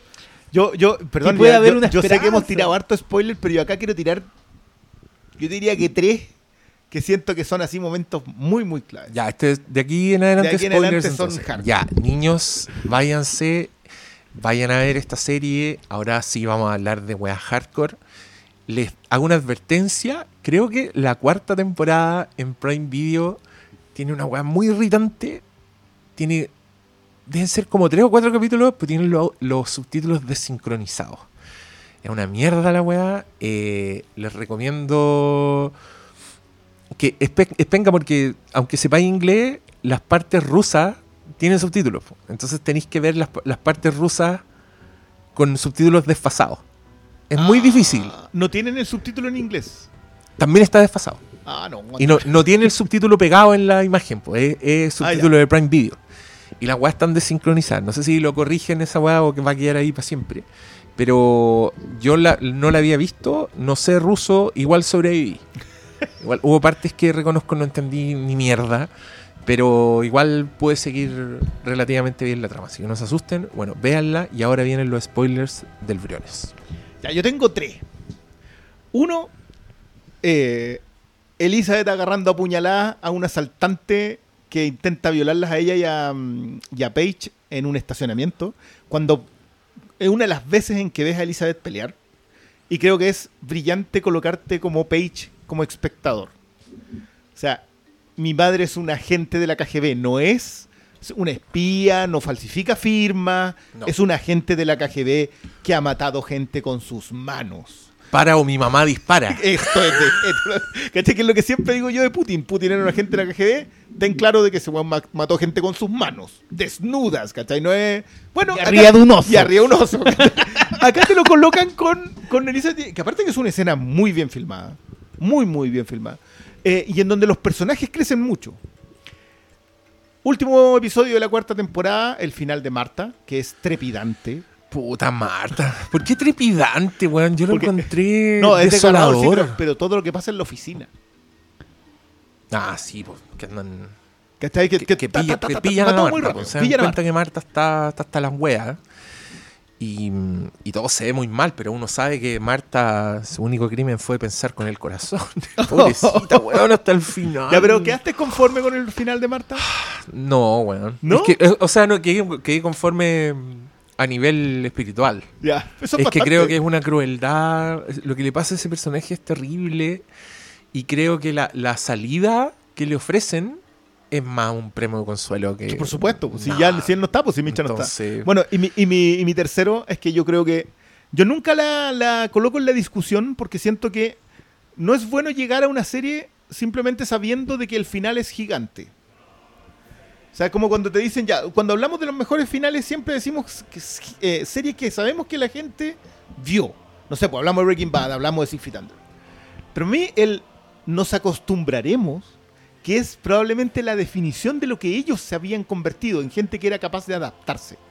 Que es la definición de los soviéticos. O sea, no importa lo que les tirara ahí encima en esos años, hambre, mm, eh, tragedias nucleares, eh, Stalin, lo que fuera la los tipos sobrevivían. Y el nos acostumbraremos, la idea de que ellos llegan, se paran frente al mundo habiendo perdido, lo- habiéndolo perdido todo. O sea, no tienen a sus hijos a los que parieron y criaron, no tienen la vida que se habían hecho. Se paran en Moscú, miran al frente y ¿qué vamos a hacer ahora? Nos vamos a acostumbrar. Todo. Yo el último episodio encuentro que es cuando tú dijiste, yo no sé en qué momento va a quedar la cagada en esta cuestión. Y queda, y queda toda. La escena en el estacionamiento, una cuestión es una obra de arte. No, la escena de estacionamiento yo creo que podría ser un podcast en sí mismo. Y no digo un capítulo, digo un podcast. Una temporada completa. No, no. Analicemos según cada personaje de la, la escena, del escena estacionamiento. del estacionamiento. Segundo a segundo, análisis. que dura 11 minutos, Oh. la concha de tu madre, y que si tú me hubierais dicho así, no sé, como tarea tarea para un grupo de escritores. En esta weá, Stanley Beeman los va a pillar y los va a dejar ir. Yo ¿Por te diría, ¿cuántos años tengo para este desafío? cinco. Ok, cinco. Y lo hicieron, ¿Qué te weón. hicieron, weón? La hicieron, la weá funciona, todo. es perfecto. Cumple todas la- la- la- las weas que se le piden a ese tipo de momentos, principalmente que sea una weá sorpresiva y a la vez inevitable. Inevitable. Entonces, Creíble completamente. Sí, no, y bien actuada, la weá Y escrita, con pero pequeñas está- papitas como lo que le dejan sobre la esposa. No, la No, que le tira a sí, Felipe no, una es que, perla. weón, es que yo también amé demasiado. Mira, yo acá también tengo que hacer una confesión. A veces uno escucha, yo cuando escucho este tipo de críticas a mí me da rabia, la gente me dan ganas de golpearlo y decir, por favor, madura, crece. No puedes ser tan inmaduro para tus weas cuando te dicen, por ejemplo, oh no, ese personaje no me gustó porque esa weona me cae como el hoyo. O te dicen esas cosas, tú decís, puta la wea, ya, pero ¿qué tiene que ver con nada? Ya. Dicho ello, esa weona me cae como el hoyo. La actriz La que de hace Walking de Dead. René, la Lauren Holden. Holden, Lauren Holden. Lauren Holden. Que yo creo que lo hace muy bien en The Mist, en Walking Dead también, está muy bien. Pero acá creo que lo hace como el hoyo. No sé qué le pasó, weón. La dirigieron mal. Es que yo- yo está también- adicta a alguna droga dura. No, weón, estaba pasando por un mal momento. No sé, pero que era ese tipo de personas que actúan en todos los momentos, incluso cuando están solos en la ficción y están actuando, y me da rabia que estén actuando. Pero creo que esa weá terminaba siendo beneficiosa para su personaje. Porque es una buena muy artificial. Yo, yo pienso desde lo técnico, así como mala actriz. Encuentro que es mala actriz la buena en este, en este, en esta serie. Pero dejar a Viman con esa duda ¿Te, Es te un- calza o no te calza? es un final tan bueno, weón. ¿Pero te calza o no te calza que sea así? Bueno, sí, porque esto, porque esto fue una de las conversaciones así como, ¿era o no era? Todos Sí, decían po. así como al final de Americans, la mina, ¿era o no era? Y nada más, nadie colocaba así No, como... Es que yo creo que es, para eso. Es para Es pa- decirte. pa- claro. No, yo creo que es para decirte, ¿sabes? Lo que te está diciendo, te está diciendo, B-Man es un weón que después de esta weá nunca vuelve a vivir la vida en paz. No. Y no puede Este confiar en no, nadie va- más. no va a confiar en nadie nunca Era su más en su amigo. vida. No, pues Era sí, su Era su amigo. amigo. y eso es lo que te están diciendo. Era su amigo, Era su amigo. pudieron haber sido con suegro. Oh, Sí, oh, Loco, No, esa, esa la- historia, Es la que yo historia creo de que es hardcore con eso. el, el cierre de Americans eh, logra algo magistral porque de repente uno puede esperar ya que, que la, mansa zorra y todos mueran, ¿cachai? Como que... la gran es como-. No, y, y- y que se vea como camino medio facilista y ya, obviamente por todo lo que ha pasado en la serie, ya, obviamente son espías y, y inevitable. Pero que lo, lo tuerzan y terminen con la hija alejándose de los padres y que eso sea inevitable y también lo que... ¿Por qué crees tú que Paige se aleja? ¿Creen Creo- ustedes que Paige se aleja? Creo que es que No, es, pues se, se va, po. es, O en- sea, no es alejarse. es- es- es dar con su propia vida, pero que igual su vida siempre va a estar marcada por los pavos, pues, ¿cachai? ¿Qué- qué- ¿sabes lo que pasa? Que Yo siempre sentí que Paige a lo que se queda es a esperar a su nuevo handler. Ella, ella es más creyente, ella sabe que puede seguir sola. Es, tan creyente como lo era su madre. Hasta ella, se- queda esperando a Claudia. Que eso, que para mí está el momento, el punto de quiebre de la, de la última temporada, no es el, el remate como tal, sino cuando Elizabeth rompe el código. Y dice, nosotros estamos acá ante un bien superior y no frente a las órdenes del Politburo. Que acá viene otra, esta es una conversación bien añeja en, eh, en política a propósito de que el comunismo nace en 1914 y se muere, en mil- se muere con eh, Lenin. O sea, se muere en 1921. La idea del comunismo la toma Stalin y ya no es el comunismo. O sea, los ideales del comunismo no existieron jamás, literalmente. O sea, en el momento en que Trotsky lo matan en México, ya el último comunista se había muerto. ¿Por qué? Porque las cúpulas se toman el poder y se vuelven una nueva burguesía. O sea, la cúpula del partido es igual de burgués que lo que eran los aristócratas eh, rusos y los zares. Entonces, lo- a, lo que la- a lo que Elizabeth adscribe, a lo que Nadine van, al, siempre van son- al mercado y comen ca- eh, ca- calvillo con Este otro, lo que, lo- no, no, y son reina huachaca. No, estamos hablando de, de lo que ella cree que es el bien superior. Cuando ella traiciona a Claudia, traicio- supuestamente traiciona, ella básicamente lo que hace es, acá nosotros obedecemos órdenes que no están escritas por los burócratas. Y ese, eh, que eso ocurre como en el antepenúltimo o penúltimo episodio cuando la mina va y se echa al, al loco en la calle, así como, chao. Eh, ahí es donde tú A decís, ya, Tatiana. a Tati- a Tatiana. Ah, uy, sí, pues, a la de. A la. A la mina de Oleg. Sí, po. Que eso, ese- es que esa es la otra Que cuestión. también fue una despachada así. Ah, chucha, yo no, no esperaba, no, no esperaba yo- yo- un personaje. bueno, la, la historia de Oleg es brutal. po. Porque más encima de Oleg, con Oleg se toman pausa. Como que Oleg es un descanso narrativo Oleg- muy triste. hay, hay tres Olegs. en esta, en esta weá. Como que agarráis tres Olegs distintos. Agarráis un Oleg que, que entra como Cousin Greg a la weá. Entra como el primo Greg, Sí. el apitutado grandote Greg. que no entra en ninguna. Pero después ya el weón está hasta las masas y después se transforma en mártir. La historia con Billman, el, Oleg de la sexta temporada para mí es una figura tragiquísima. O sea, el weón Que yo creo que lo marca va a morir en una cárcel y lo sabe. Sí. ¿Cachai? Y acepta ir porque el weón se da cuenta. Oh, que se da cuenta que se lo debe a Nina también. Y, to- y toda esa weá es muy hermosa porque creo, creo que dejaron, a lo largo de las temporadas, dejaron a los personajes su- su- sus piezas internas de ajedrez quedaron listas para la jugada que venía. Y yo me creo perfectamente a este Oleg mártir por todo lo que pasó con Nina. Sí. También me creo Aquí- al Stan que deja ir al weón después de todas las weas que hizo a lo largo de la serie. Después de que, de que lo entiende, de que ya el mismo Beeman se da cuenta de que eh, no son tan distintas las weas y de que hay un bien superior, ¿cachai?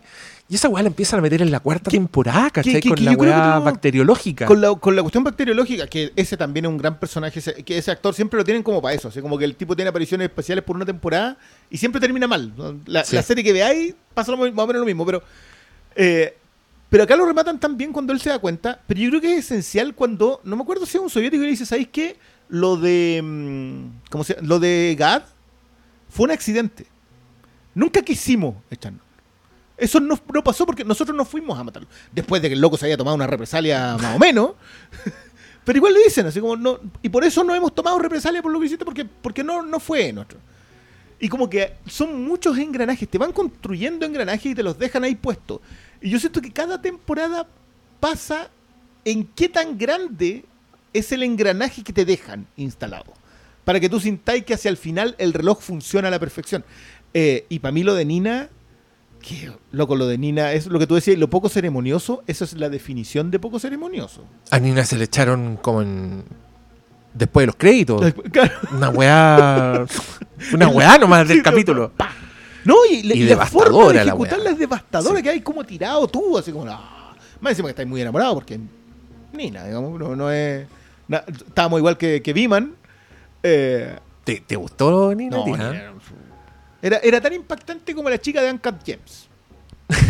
en, en ese rango andamos. Te entiendo. Pero, pero yo siento que lo de, más encima lo de Nina lo hace muy bien con mostrarte lo que le pasa a Stan con ella. O sea, se siente debilitado porque de verdad piensa que es una damisela en apuro y no hay soviéticas damiselas en apuro. Además, Nina, weón, es un personaje. Creo que exitosamente, durante toda la puta serie, tú no sabías qué weá estaba pensando. Que, weón, son maestros. Yo creo que eh, consiguieron una actriz con esa expresión que es medio. Encontré parecida a Scarlett Johansson. De repente, como con esos labios gruesos en permanente estado de sorpresa. Porque yo, no- yo no sé qué sentía ella por Beeman, no sé qué sentía por Oleg, Por su esposo. En algún minuto aparece el marido a hablar con ella cuando está presa, eh, cuando la hacen eh, acercarse al científico. Pareciera que realmente ahora es amiga de alguien. Cuando tú, No cuando tú en un momento pensáis que a la mina la están entrenando para ser agente. Y en realidad estaban esperando el juicio nomás. Y nunca sabís que sus intenciones. A mí me, me encantaba ese personaje, weón, cuando lo entrenan para que pueda pasar un polígrafo. La weá buena, po. No, pero lo, de- lo de Nina, es que eh, yo- cuando tú hablabas a propósito de lo, de lo poco ceremonioso que son las salidas, yo encuentro que eso lo vuelve más devastador cuando, Sí, cuando los personajes salen. Lo- a mí- para mí lo de Marta, que, es que aparte que lo de Marta, por eso te decía yo que era trepidante, porque yo sentía que era de verdad un thriller heavy cuando, cuando encuentran el lápiz. Es que yo tenía, mira, yo tenía la, yo tenía la secreta esperanza, ingenua, ahora que lo pienso, que yo sentía que si, si los weones, si lo- el FBI llegaba a Marta, yo creo que podían llegar a entenderla. ¿Me cacháis? Porque los weones conocían a Marta, sabían quién era, saben los antecedentes, saben sus papás, ¿cachai? Saben su historia. Oh, y, encuentran la evidencia en la casa, encuentran como esta buena anda con un weón, ¿cachai? Descubren que se casó. Sí. Entonces yo decía, bueno, es El Marta, ¿cómo no matrimonio, loco, con la mamá y la cuando hermana, llega la- weón. Llegan disfrazadas de vieja las dos weonas. ¡Oh, qué rabia! Pobrecita. Los dos testigos. No, loco, si la, la Bueno, mataron. Marta está tan enamorada y es tan, es tan correcta, Marta. Todo Sí, el Marta rato está enamorada de alguien que, que probablemente también está enamorado de ella. Si ese personaje que fabrica Philip es Clark. Clark, es un tremendo personaje porque como que tú sentís que en realidad el tipo está comprometido ahí cuando tiene que hacer el quiebre le duele, pero sigue Sí, siendo claro, lo que más le duele a a, mm, a Philip de todo su entrenamiento, de toda la, serie es el quiebre con Marta y lo que más le duele a, a Elizabeth es el quiebre con la coreana. Porque de alguna manera es, la- es cuando se habían comprometido emocionalmente. Sí. No, pero es que, es que además yo encontraba que Marta era tan buena persona. Sí. Marta era eh, era directa, cuando no le gustaba algo le decía a Clark, Clark, ¿sabéis qué? Esta weá yo no la voy a aguantar. No, encontraba que era muy derecha y en un minuto le dice, si sé que usáis peluquín y no me importa. Y, hoy me enterneció tanto porque dije, weón, Marta lo acepta, cree que es pelado, el es weón pelado. no sabe que se está Bueno, espía soviético. Claro, como, no te preocupes, muéstrame tu pelada, le dice. Oh, y, está, y lo esperaba Bueno, la, con la, la comidita. desdisfrazada frente a Marta, que es una de las grandes escenas de esta cuestión. Pero que yo creo que todo eso va igual. Ay, lo que pasa con Nina y con Marta. Pobre te- Marta, weón. te- va relacionado como los dos lados van a desechar gente. Por supuesto, la Ah, gente es desechable para el sistema. Y, y creo que también va por eso que de repente el personaje chao y a mitad del tercer capítulo o, y no se esperen hasta el final de temporada para despedirlo. No, eh, son cosas así en la vida y, y te vamos a desechar porque ya no serví ni al ni a la madre Rusia ni al ya nuestro sistema el tío Sam. Bueno, por, por eso para mí me impactó tanto con lo que pasó con la otra familia. Porque la otra familia es algo que escapa completamente de las manos de cualquier controlador. Sea, el, pasa hijo, el, el hijo que el los mata. hijo. Y Porque- que- porque porque, se volvió un fanático, porque Claro. lo reclutaron y se volvió fanático. La fineza en, el, en, el, en, lo- en los reclutas. Pero y aquí quiero espejo- llegar a uno de mis momentos. espejo tenía ahí también. Hay pedazón de espejo, porque eso es lo que le podría pasar si es que no Exacto, sabían hacer Exacto. la reclutada con Page. ¿Cuál- Nuestros planes para Page son que entre algún servicio de inteligencia.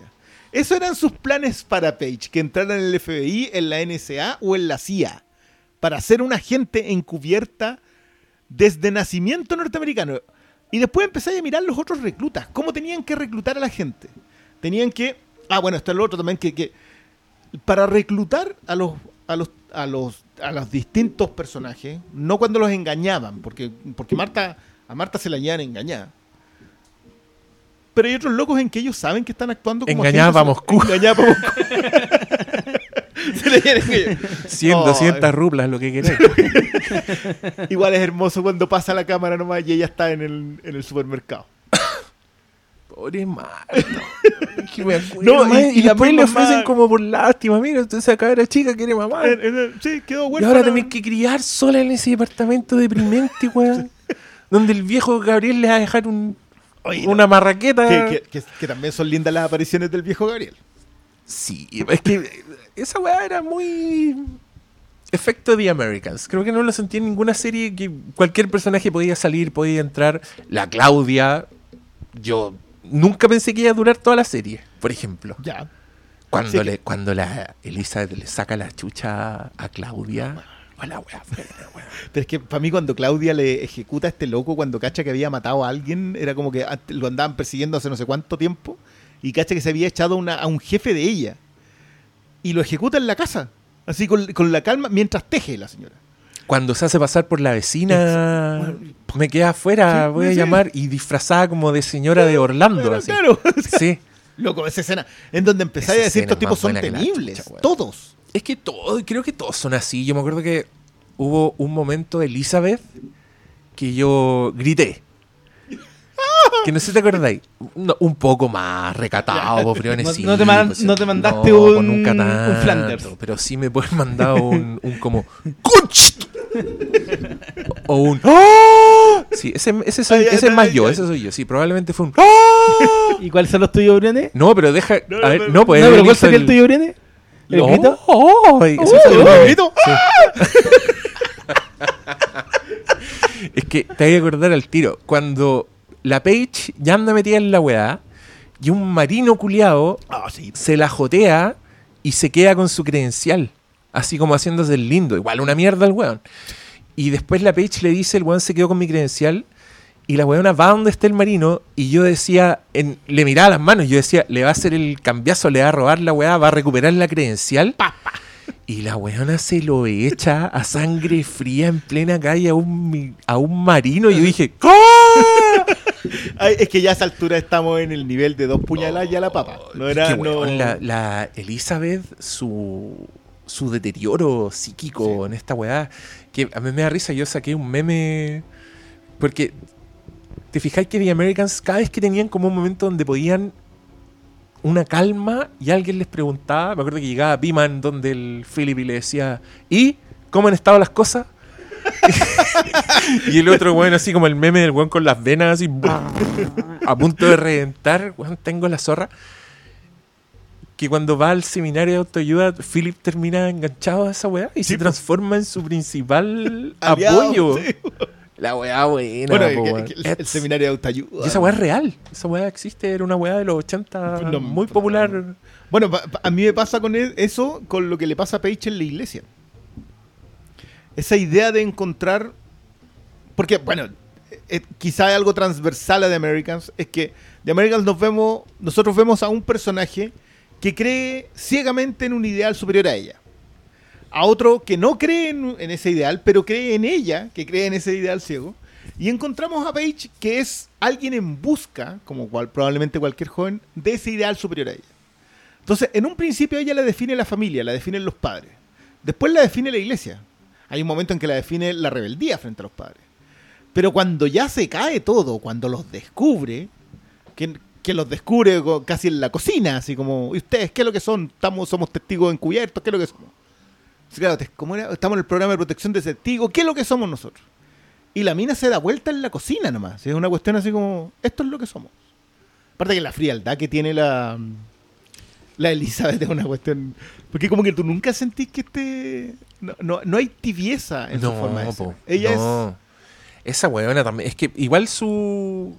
Su parada era. Vos no sabéis lo que es una infancia dura. es. No, po. vos Vos la- ¿qué a vos tenés te-? Vos no tuviste que pelear con oso en la A- nieve a vos te, re- te mientras los regalaron, nazis te, te regalaron buscando. todo, pendeja culiada. Así que no vengáis con weá. Sí, pues su mirada del capitalismo es, es hardcore, po. Ustedes los crían blandos, po.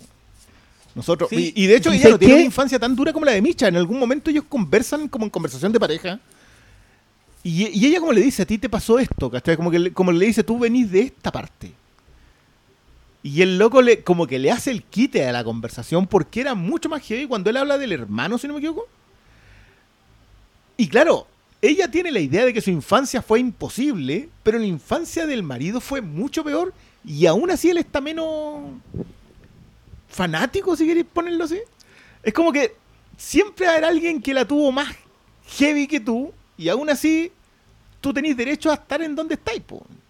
Yo, es que, bueno, pa- la construcción de Paige en ese sentido yo lo encuentro... ¿Y Porque el enganche de ella con los curas es heavy. Pero sé que todo eso igual está relacionado con lo que sucede con él. Será el, el único inocente que te presenta a lo largo de la serie del hijo, po? Sí. que al final No, no, yo creo, yo creo que a él lo dejan en esa inocencia. lo, lo dejan, pero la, claro, y pero es súper terrible lo que pasa con ese cabrón chico. po. Oye, pero qué manera de llegarle a la puerta a ese weón. Se pegó el manto. de... Sí, era como un cabro chico y de repente en la otra serie como, hola papá. Hola, hola, papá. Como, Hola. Hola, tío. Cambiaron Hola, al actor tío. y le miráis la cara. No, no, No, no, el el mismo Bueno, eh, eh, yo, yo igual no encuentro mal desenlace. Bueno, es que los cinco desenlaces yo los encuentro em, tremendo. El del hijo que se acaba de enterar que sus padres, su familia, ni siquiera sus padres, su familia, eran agentes de un, em- de un eh, poder extranjero y te va a cuidar el único tipo en el que va a confiar en ti. Porque Pero te va a Biman- cuidar tu papá. Claro. Si era. también establecieron mucho rato la paternidad de, de Beeman con ese pendejo. Y ese el- pendejo, a mí me encanta también. Creo que es muy sabia la decisión de, entre comillas, dejar ir a uno de los, de los pendejos. Como Ah. mantener a un pendejo fuera de esta weá. Y que el weón resulta que es súper mateo, que es seco para los estudios, que se saca buenas notas. Se va a meter a un colegio que ya la weá es como. No sé, pues. Eh, edificio, institución símbolo de los gringos, así como hueones con, con fraternidad, Y- y con, chaquetita. con equipo, con chaquetita. Y, y, y de nuevo, para mantener esa dinámica de espejo con la Page, con lo que está pasando al otro lado. ¿Cómo entendís que el secreto no puede... Y, y que al final todas las piezas caen? Porque a mí me pasó un poco lo de, lo de malo. Yo estaba viendo esta weá y yo decía... Encontraba posible en mi cabeza que terminara con un Bonnie and Clydeazo.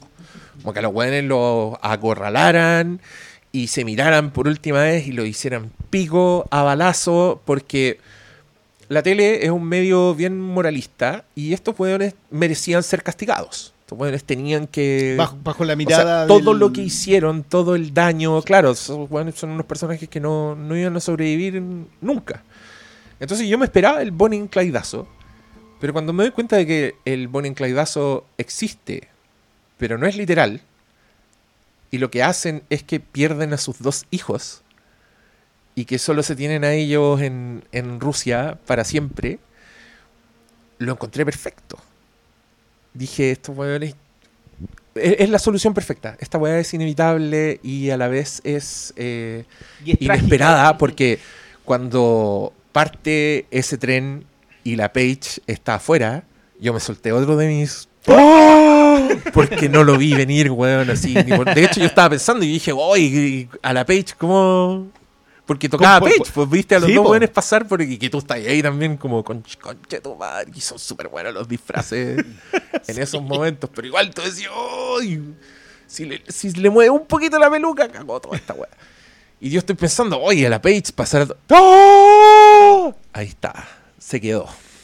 Se Como quedó. decís tú, Y se, se quedó y se va dónde. Es que básicamente, claro, escogió otros padres ella. Se quedó con Claro, su se, mamá. se quedó, se con, su, con, con su madre se rusa. quedó con la mamá que fue cálida. Claro, la que la, la que la cuidó, La ¿no? que la las conversaciones sexuales que tienen ellas tres. O sea, esa cuestión era, era. Es que hay muchas formas en las que tú puedes ver este concepto del coming of age en Page. Porque es de largo aliento. En general, el coming of age siempre es una película. ¿no? Como que es largo ver una serie. Pero acá, cuando la ves pasar, yo hablaba del, del momento en que encuentra a los papás. Luego, la mirada que le pega a la Kerry Russell cuando los pilla. Es una cuestión que, con la que te quedáis. Sí, porque, porque es, es la mirada de una madre diciéndote. ¿qué, qué es exactamente lo que estás buscando? Porque no es la mirada de nos pillaste haciendo cochinada. No, es la mirada de estás desconfiando de nosotros. Esa, es, loco, en, en un- es- ¿esa qué temporada es de ser como la tercera o cuarta? No, puede que sea antes, puede que sea como la segunda. Creo que es la tercera. Porque es cuando ya ella empieza a desconfiar, como que la idea de que los papás no... Al, al final de la tercera es cuando descubre. ¿O no? ¿O No, yo final- diría que es la cuarta. Pues es que este otro la tiene más fresca, se lo pasa igual a, para mí en Melcocha porque está en la lejanía y para este Melcocha sí. porque la veo muy seguida. Sí, no me Pero es acuerdo que- nada, weón. Sí, es que el- yo creo que The American se resume en, en cómo se va descomponiendo toda esta... Es que sé que no es descomposición, pero No, de no es repente descomposición.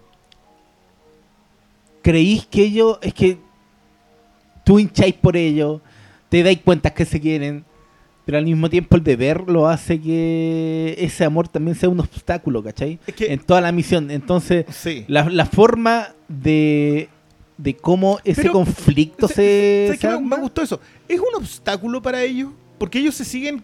O sea, él, la devoción que él tiene por, por ella es...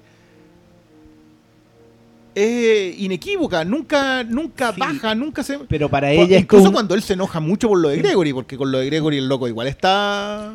Sí, es que sé que yo creo que em, es siempre tomando en base esta idea de la madre Rusia, lo que es la misión, lo que les que encomiendan hacer y cómo al final las cosas en el mundo ideal de los jefes, como no, esto es solo una fachada. No te tiene que importar porque al final es solo te está sirviendo para tu objetivo. Sí, eh, pero igual es, la, eh, Y- y- es Gabriel el pero que les dice como que son no. seres humanos, obviamente eso no funciona así. Y Elizabeth igual quiere a sus hijos, ¿cachai? Pero los quiere a su manera. Y es como, te das cuenta como Sí, todo... i- igual yo encuentro, es bueno que mencioné, que mencionara ahí la parte del matrimonio, porque, porque vale, ahí hay una cuestión bien meta, porque ellos también estaban como juntándose en la vida real y todo.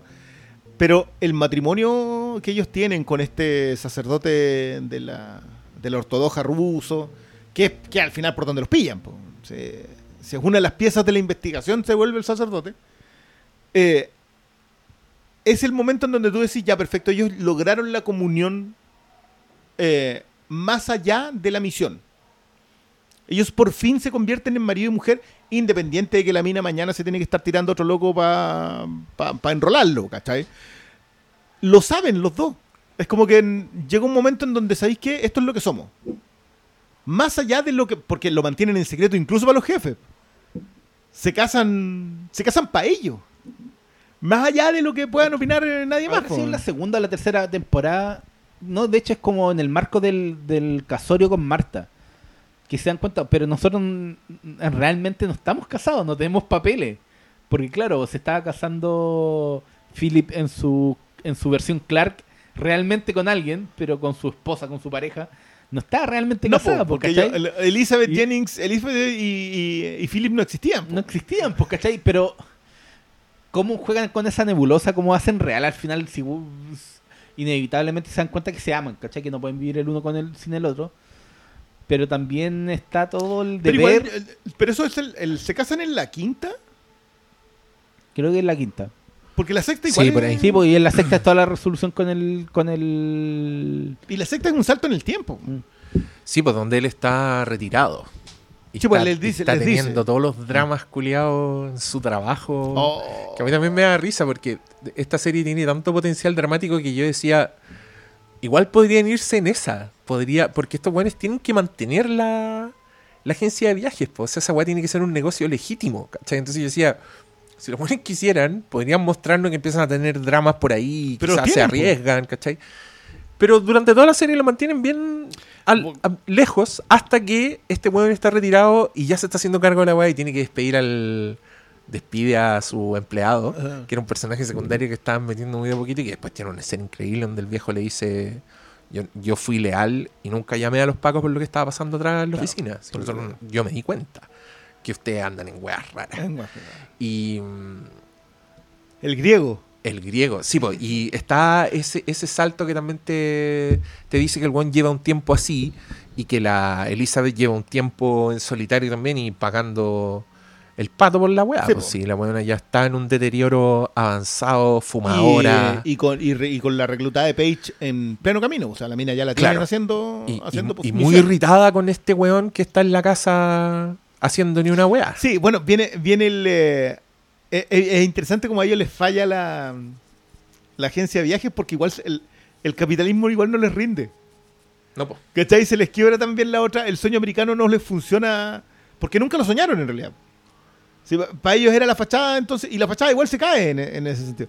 Pero. mm, lo del cigarro, loco. Que Elizabeth siempre, siempre fumaba, pero nunca era un tema hasta que en las últimas temporadas te empiezan a mostrar que la mina ya fumaba, desesperada porque estaba chata. Y la clave es, no, esa mina fumaba como carretonera.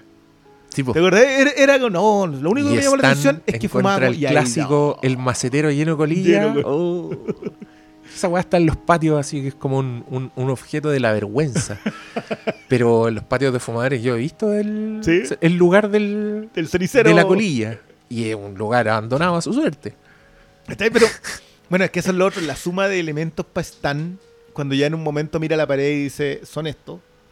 O sea, y, y, y como que también lo arrastra lo de lo de Gad, po.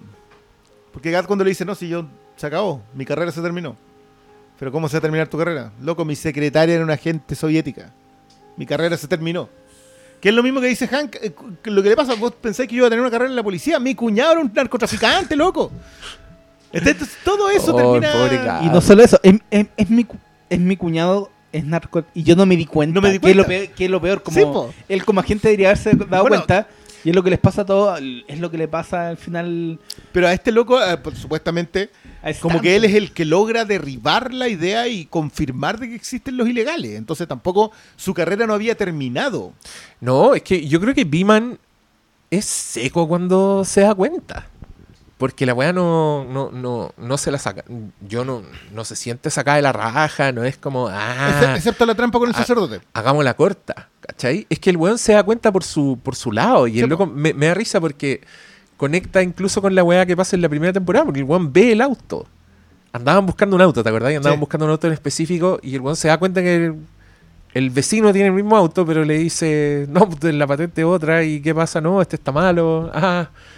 pero el weón sí lo registró en, en su, Claro. en su cerebro. Entonces, cuando ya empiezan a cruzar todos los puntos y aparecen lo- los dibujos de los buenos disfrazados y, y empieza como a, a conectar los puntos y tú veis el horror en su...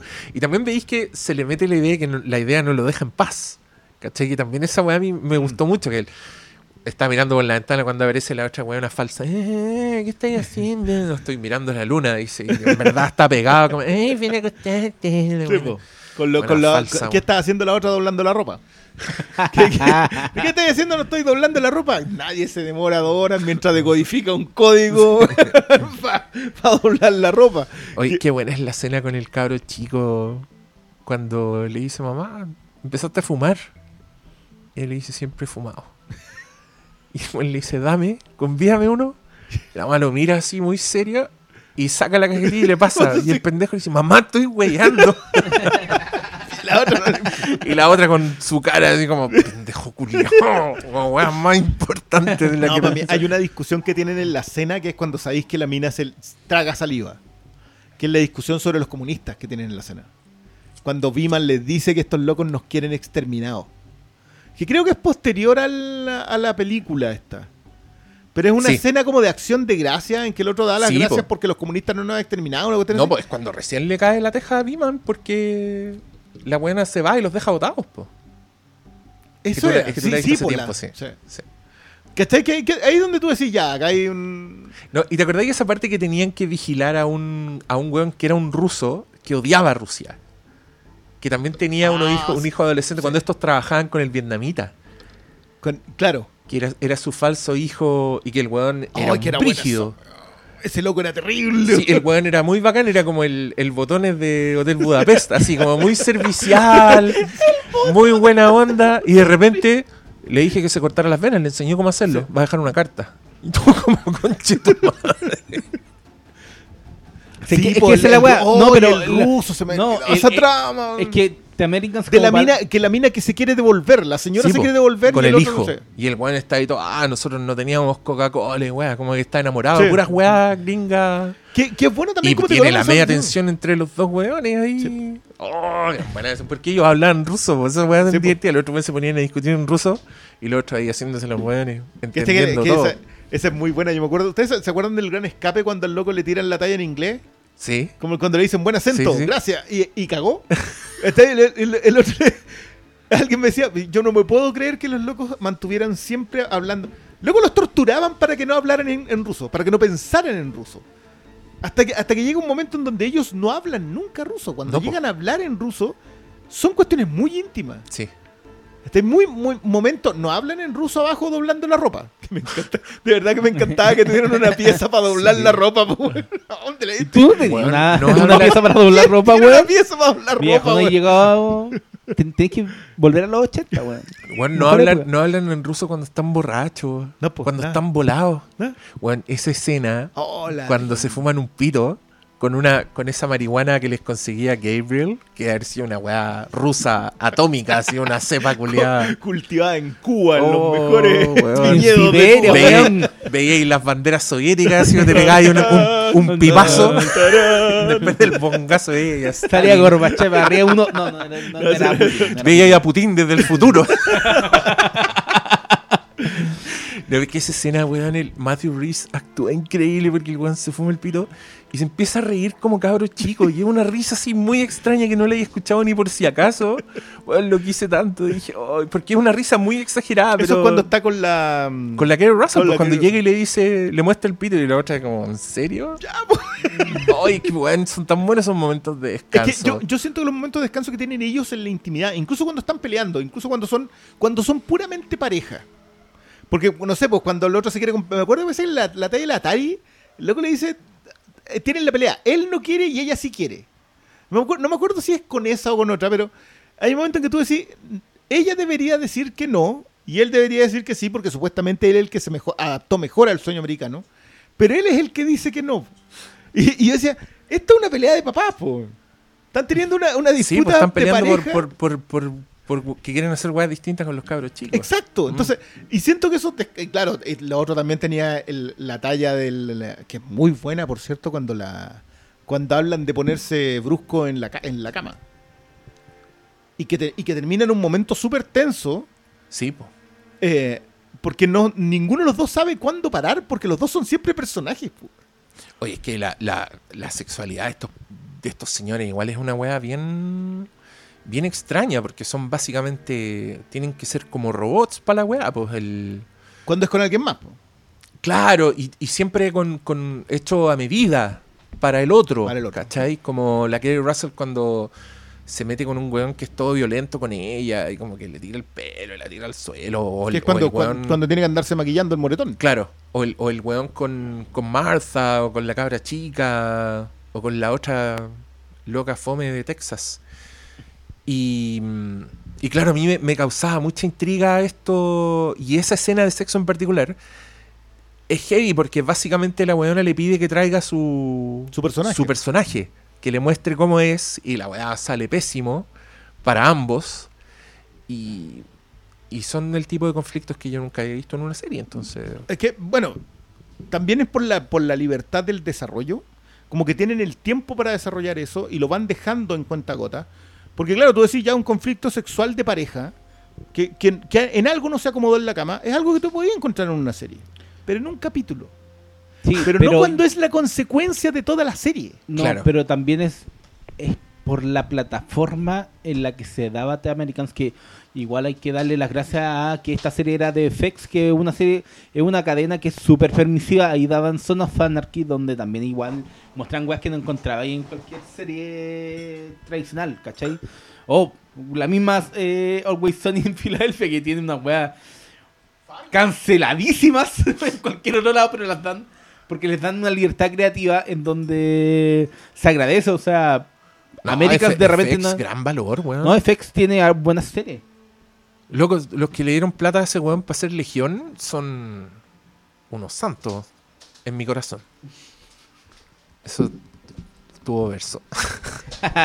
No, pero eh, claro, estáis hablando de Fargo, estáis hablando de Legión. eh, bueno, de Americans, Is Always Sunny en Filadelfia. Y empezáis a mirar la lista de FX y no es corta. po. Si son Sons of Anarchy, tam- que también No, es pues, una esa- serie que es bueno revisitar. ¿eh? No, y, y- y también era dura Bueno, esa serie. Ta- no- también es- Terriers, pero bueno. Sí, no- pero no son series que. Es que son Ustedes series son adultas. fans de toda esa serie. ¿Cómo? Son fans de toda esa serie ustedes. Ay, Terriers- Yo, yo Sons of Anarchy creo que es una serie que ganó demasiado. No, no, Como el- Diego. Terriers es una serie que tuvo no, una Terriers, temporada. No, no, Terriers, es, Terriers per- es una es perfecta. Pero es una temporada. Yo La lo único que te diría que de Terriers no sepas, no sepa, no sepa- no veas los créditos. En esta haz la gran Amazon- Prime y no veas los créditos. Chucha, ya. Ve, ve la serie, pero no, no veas de quiénes son. Porque, Obvio que no está en ninguna wea. pues No, no está en buscarla. Oh, Ya. No, pero. ¿Y en pero es yo no puedo decir. ¿En fílmico la está? No, no está. Ah, no, si no la editaron nunca en físico. Terriers y otra joya que se llama mm, Rubicon. Que era Ah, de Rubicon también era, era FX, po. No, era ¿O no? Ah, no, Acuérdate que. Rubicon la cancelaron Sí. porque tenían que meterle plata a Walking Dead. Sí, no. Bueno, Rubicon, es para mí la única otra serie que tenía más potencial como serie de espionaje que The Americans y que lamentablemente no pasó porque esa era espionaje. Ese era análisis de inteligencia. O sea, entonces eran analistas de inteligencia, no eran espías propiamente tal. Sino que lo que los tipos tenían que ver eran patrones. Y esa, eso era. Bueno, era menos análogo también. Y era más análogo porque tenían que revisar conversaciones. Era. Puta que era buena esa. Pero, pero no importa, no, No, ya, pero- ya no fue, ya no fue. Pero no, el caso de FX. Eh, Oye, eh, aquí está. Atlanta también es FX. Atlanta también Sí. es FX. No, pero FX tiene, tiene como tres más que se me- Bueno, y ahora FX es de la familia de. ¡Hola, amigos! Hola amigos. sí, pues, porque es todo lo que pasó con al final. Sí, es que ahí es donde yo encuentro Pero- que puede peligrar la salida. Pero sí, es que igual tienen. Es que lo van a mantener. Mantienen la Ah. Justified. Justified. Ya- ah. Oh, y es- esa otra. que te- Bueno, esas son las cosas que hoy día eso, eso ha sido lo bueno. De alguna manera, yo, yo sé que la, la década 2010-2020. Estuvo llena de. Es la era dorada. Sí, es que. Eh, Bueno, la, conversación sobre la era 2005 dorada. para adelante. La conversación sobre la era dorada del- de, la tele igual es un poquito compleja, digamos. Porque si lo pensáis, la era dorada de la ¿Con televisión. cuál parte? Es que la, la era dorada de la televisión es con Don Siegel, Sam Peckinpah, Sidney Lumet haciendo tele. Esa Esa es la, era dorada, la primera era dorada de la televisión. Después te saltáis a, qué sé yo, eh, Hill Street Blues, Homicide Lives on the Streets. Son las series que quebraron el esquema de, de Miami de Vice hacer igual. Miami Vice son las series que quebraron el, el esquema. Esa es una segunda era de la televisión. La tercera es cuando se termina la televisión y empieza la televisión privada. ¿Cachai? Que una es cuando el cine se puso a hacer televisión. La segunda es cuando la televisión dejó de hacer televisión. La tercera es cuando la televisión privada se convierte en televisión. Y la cuarta es cuando los streaming se convierten en televisión. Entonces, yo no sé si podía hablar de una era, de una era dorada de la televisión cuando llevamos 40 años viendo buena tele. Sí, Como- pero en, en consenso se habla mucho de la era dorada cuando Sí. era una serie grande tras otra desde Los Sopranos, te pero es que acuérdate que se supone hasta que Breaking Bad. empieza en Oz y termina en Mad Men. Esta era dorada de la televisión. Termina en Breaking Bad. Porque Mad Men termina antes que Breaking Bad. Mad Men termina una temporada después de Breaking Bad por ¿En el tema de que la última temporada está dividida en dos tandas. Ah, de veras que está Acuérdate que supuestamente sí, sí. era el momento en que lo ganara todo por Qué fin. gran capítulo final de Mad Men. Bueno, ahí hay otra conversa. Yo, yo, yo soy de los creyentes que Mad Men termina en la cuarta temporada y de la quinta en adelante es un spin-off con Don Draper. Mira la weá. que la primera historia es la historia de Dick Whitman fingiendo ser Don Draper y la segunda historia es la historia de Don Draper porque ya no queda nadie que sepa quién es Dick Whitman. Eh, Mm, que es algo Armando que lo- Barreda. ¿Qué qué? Armando Barreda. No, pero habla. Referencia a los no, Simpsons. no lo ¿Qué sé. pasa con nada con el Briones? No, pero tomando como base esto de, de American, si estarla comentando ahora en 2020, o sea, 2021. 21, es que Sí. igual hay muchas series que que pueden descubrir todavía. Yo creo que Yo, eso, de- eso para mí es fundamental. desde series de una temporada como Terriers y Rubicon hasta cosas más extensas como Mad Men, que todos Sons of Anarchy, Mad Men. O sea, series que no la vieron en su momento. Como es, es que, ¿sabes que igual yo creo que Mad Men, Breaking Bad fueron series que, que de alguna manera todo el mundo vio? o fueron o tuvieron más repercusión por la cantidad de premios por la que cantidad tuvieron. de premios, por la presencia en medio, etcétera. Eh, pero mm, The Americans no los tuvo hasta quizá el final. Ah, Justify última. nunca los tuvo. Yo sé que Justify a lo mejor para uno que, que sigue a Timothy Olyphant. Eh, The Expanse, que recién como ahora, como que no sé, estamos hablando de febrero del 2021. ¡Oh! Esta cuestión es la mejor serie que hay. Loco, The Expanse la conversábamos seis pelagatos. No es que la conversábamos. Ya, igual ahora, más. y ahora eso que tú decís, de todos diciendo, ay, The Expanse, igual son 10 gatos en Son Twitter. diez- sí, pero lo suficiente. Como que se empezó a notar. No sé.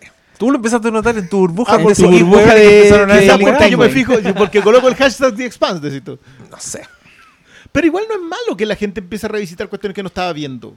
No, Yo o, encuentro que- o de que- cosas que estaban terminadas como The American. Sí, yo creo que eh, podemos. Puede ser esta una oportunidad para hacer el llamado. Vean serie antigua. Sí. O sea, antigua. Pero Pa- no estar- antigua de- de pero 10 años. antigua, no, sí. pues, pero ¿De yo qué? digo antiguas de que ya están terminadas, sino porque la, vora- el crucero del amor. no, pues, la vorágine de estar viendo lo que están Mash, estrenando La- ahora. La isla como del- de la fantasía. la vorágine de estar viendo el estreno del mes.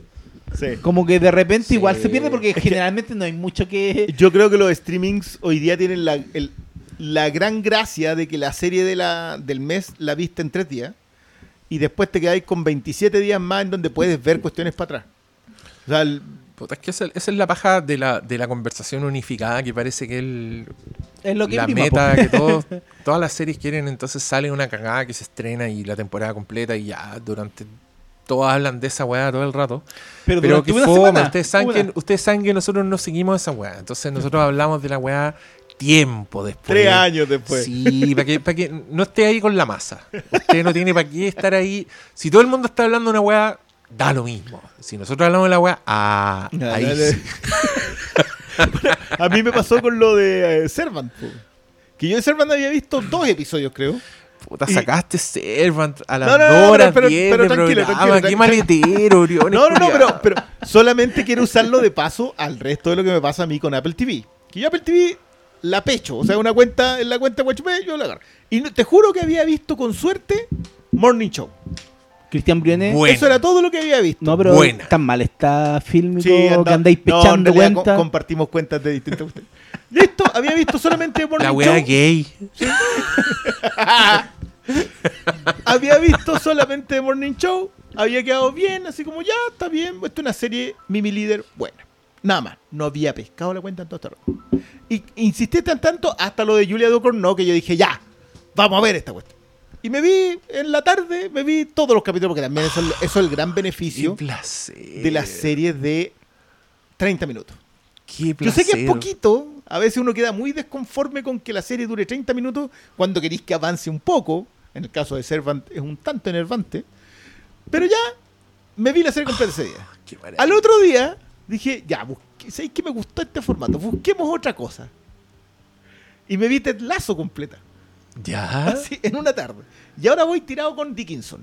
Ay, qué O sea, linda creo, Dickinson. loco, creo que me voy a agotar la mitad de, lo, de toda la plataforma. Pero mira, después te podéis ver el documental de Don Werner Herzog de los meteoritos que caen en, en la Tierra.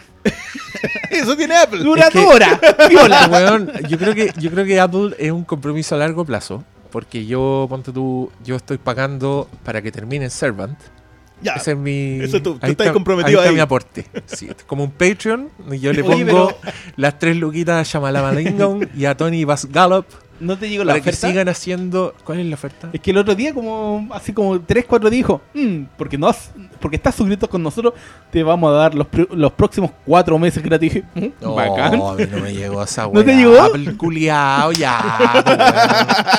Gente medio, pero ya te iba a llegar. estoy pobre, loco, tirándole flores a Servant, haciendo que el hombre acá Pero tú estás saque el, dinero de media suscripción, De media suscripción, y no. se lo deposite al amigo mes a mes. Media- No, no, yo creo que ni siquiera no, paga la media suscripción. Le pegan la pera, literal. Pechándose. Pechándole, pechai. Loco, si va a llegar un punto que vamos a tener como tener 17 streaming, yo estoy muy de acuerdo con las cooperativas. Bueno, ahora De se hecho, viene Paramount alguien, Oye, Plus. a todo esto, alguien bueno, debería hacer, alguien debería hacer un un- Tinder para encontrar gente con la que compartir Que le- cuentas. claro. Haga- hagamos, Tinder de- de cuatro. No, pero hagamos una cooperativa para Paramount Plus. Un nuevo streaming y para HBO Max. Oh, el de H- el de HBO son dos Max años que son dos grandes que llegan y obvio que Loco, que ver yo esa el de. Paramount lo voy a contratar por una sola serie que vi la primera temporada y dije, no voy a ver las demás porque quiero contribuir acá. Eso fue hace dos años y nunca llegó. ¿Cuál? Yellowstone, Ah, que es la ya. serie de Taylor Sheridan. Oh. Taylor Sheridan no terminaba la primera temporada y ya le habían pagado hasta la cuarta. Le dijeron, usted termina hasta la cuarta temporada esta y haga cuatro series más. Sí, un contrato multimillonario en Paramount porque dijeron, puta, nadie más va a ver esto. Entonces, y dije, ya, voy a ver la primera. No, está bien. Y como salieron sin subtítulos, no he visto la 2 y la 3 hasta que llegara Paramount. Y Y va a llegar este esperando. año recién. Oh, Se ha demorado, se, se vino por tierra. No, pero está, está bien. Yo, HBO yo creo que va a doler más. Porque en mi caso yo de HBO casi todo lo tengo. Onda, lo que en realidad quiero ver de HBO Son los estrenos. van a ser los estrenos, pero me- siempre me las estoy comprando. O las películas muy, muy antiguas que... Pero, pero Warner tiene un muy buen catálogo de distribución. Pero no las tenéis, po. Bueno, muchas de ellas sí, pues hay cosas que no están editadas. po.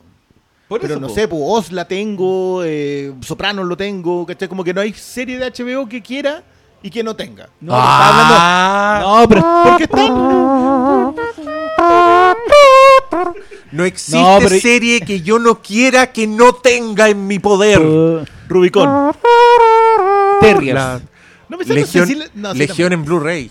Oh, esa que duele. No, Legión la tercera, loco. En nada. Nada. Esa Fargo, duele. 3, Fargo 3 en Blu-ray. No, esa me la compré en DVD y la tengo así como ya, que se guarde. La... Pero no, esa duele. No, yo decía de películas antiguas de Warner. Es que también tienen un buen catálogo de distribución. De repente puede haber O cuestiones sea, que sí, pues sacaron lo sacan en Warner Archive. Sí, sí, Pero no. igual, sí, no sé, son muchos streaming, loco. Pero, no hay un estudio que decía que Saca el la problema del streaming es ese, que va a llegar un momento en donde la gente va a empezar a votar streamings porque no quiere tener tanto. Puta, es que yo creo que es otra weá, porque a mí, ponte tú, me pasa que si yo tuviera que votar, no sé, Apple, te juro que diría, pero es que, weón, Servant lo vale. Para mí. Eh, con Disney seguramente va a ser eh, Mandalorian. Y con Prime es The Voice. con Prime es The Boys. Y todas las demás weas son secundarias. El Netflix, culeo, no sé para qué lo tengo. Claro, The Voice. Netflix. ¿Por qué te veo Stranger Netflix Things? No. va a la baja, weón. No, Better Call Saul. pues ahí vamos a aguantar el- hasta que. Bueno, en mi caso era Discovery, aunque la tercera me anduvo traicionando, pero ya, bueno, ya igual vería la cuarta. Ya, pero si igual estaba buena la de ajedrez. Más, y más, más conciertos. Igual No, de repente salen, sacan Bueno, cosas. ese, ese loco tiene contrato en Netflix también, Sí, po. así que lo más probable es que siga ahí, el Scott Frank. Puta, qué, qué buena de- descubrimiento fue Scott Frank, loco. Pero hace rato que está. no, ahí pero, pero en tele. Tiene el, esta el- el película loco con- funciona mejor en, en construcción Ah. episódica que en cine. Buena. ¿Cómo se llama la película que tenía con. Un paseo por las tumbas es la de Liam Neeson y The Lookout es la con el Joseph Gordon-Levitt. Pero después tenía otra. No tiene más películas. ¿En serio? En serio. Scott Frank después se pasó a televisión, hizo una maravilla que se llama Godless, que si no la han visto se los recomiendo mucho. Eh, que no se confundan con, con la premisa, porque en realidad te la venden como una cosa, pero es cualquier otra cosa en vez de eso. Y después de eso. eh, Según escribió Minority. Report. Sí, señor. también. y escribió una cosa con Aaron Sorkin. Malicia, ¿puede ser?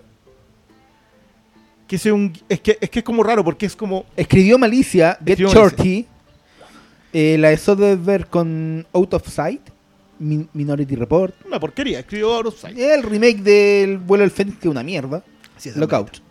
Ya. Y Marley y yo, la película con la que mi mamá siempre llora. ¿De esa weá en el cable? Oye, el currículum, weón. Sí. La weá variada. Sí, pero. pero Y Logan. Bueno, Y Logan. Sí. Pero en, en el Malice están metidos tres de los guionistas, así como. O sea, Pero Malice, esa weá vieja, noventera. Que Con Nicole Kidman y Alec Baldwin. que originalmente es un guion del de la princesa prometida y de mm, ah no sé por qué digo la princesa prometida cuando el tipo tiene como 500 guiones extraordinarios así. Pero, que no es que la princesa prometida sea un guion la, no prin- la primera prometida, weón. no no no, ¿Se no la estaba haciendo pero...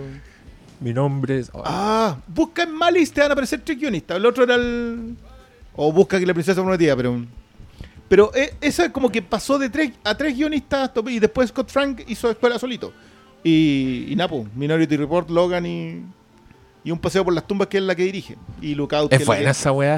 A mí me gustó el paseo por las ¿Tú tumbas. viste el Lookout?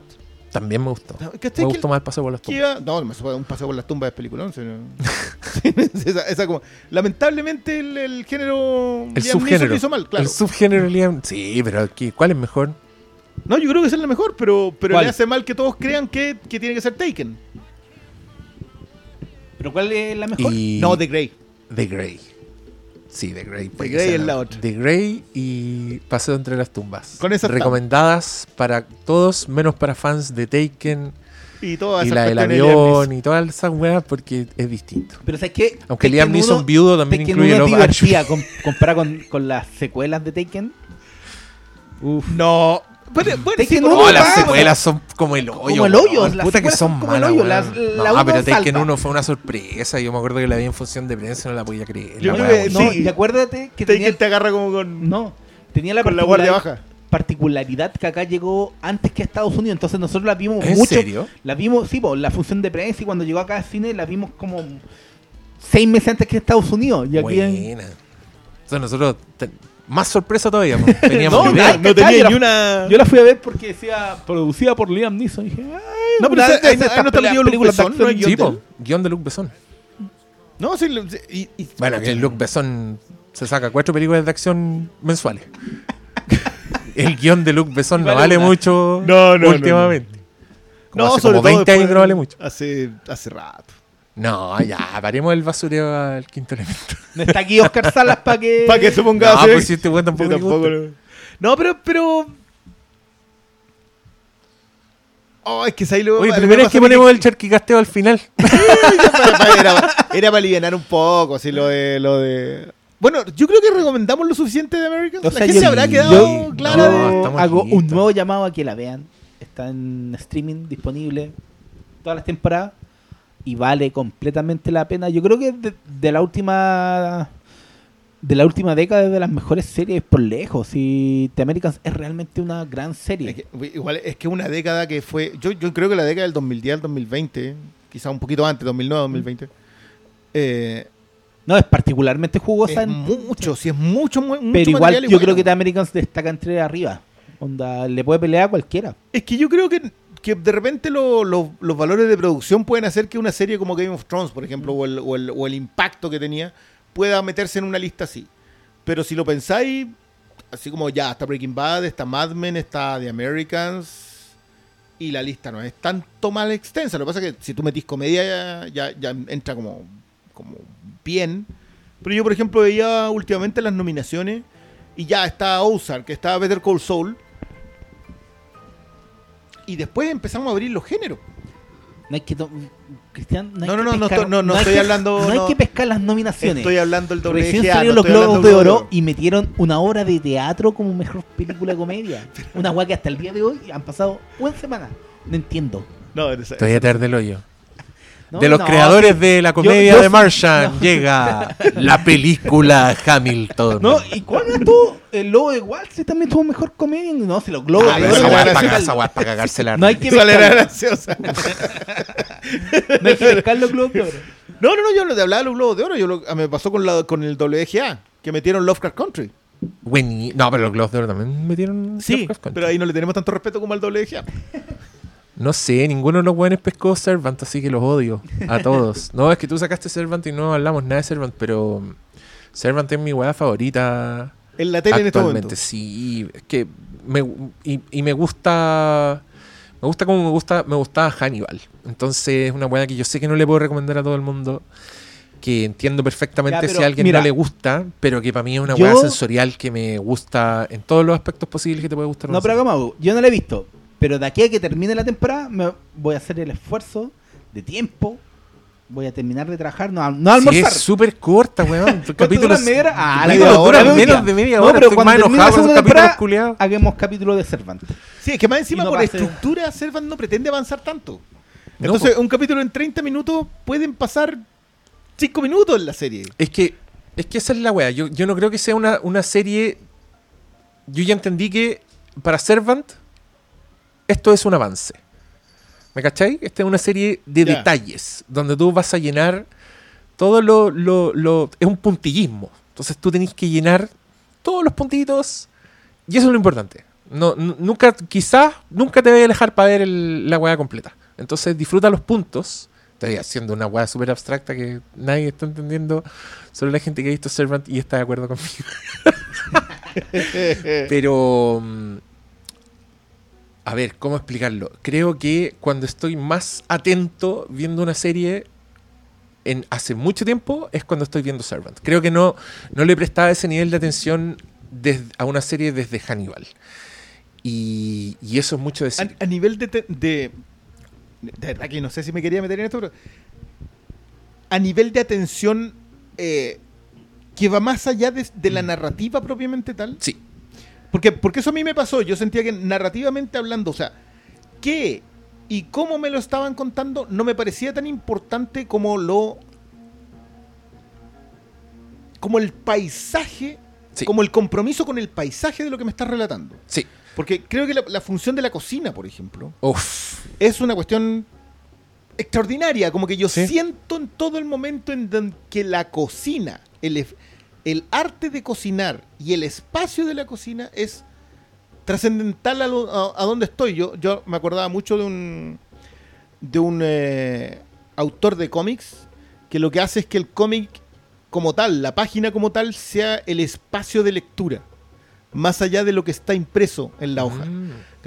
Y me pasó mucho, tuve mucho esa sensación con esta acá, eh, pero que eso también hace que te sea súper ansiosa la serie.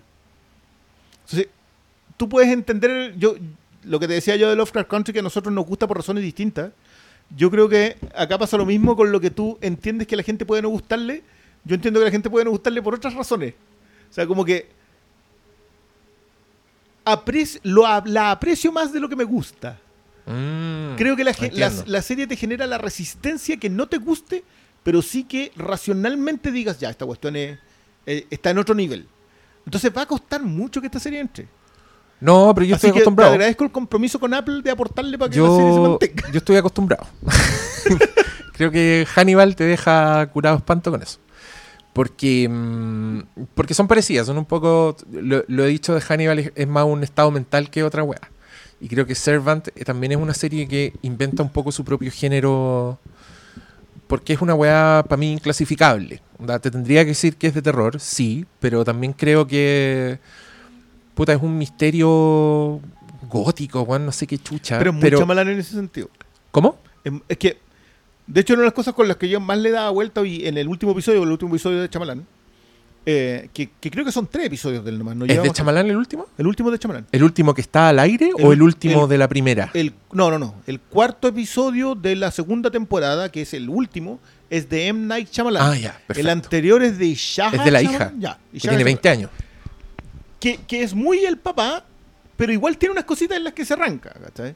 Pero claro, me pasó a mí con los de la Ducornó, Uf. que, que sentí que era como la Ducornó, sabiendo que estaba en el mundo, en un mundo chamalanesco, que tampoco es chamalán completo, porque acá hay otro loco metido, que siento que también tiene su firma, porque construir episódicamente a chamalán no es ni por asomo fácil, ni por asomo añejo. O sea, yo sé que esto es una conversación que ya, ya- ya- Pero la construcción episódica no es igual que el cine.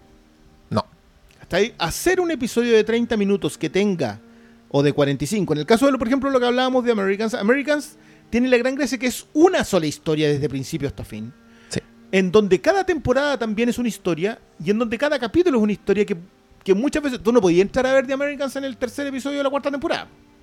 Buena suerte. Que te vaya muy bonito entendiendo qué, qué Sí. te pasa, ¿cachai?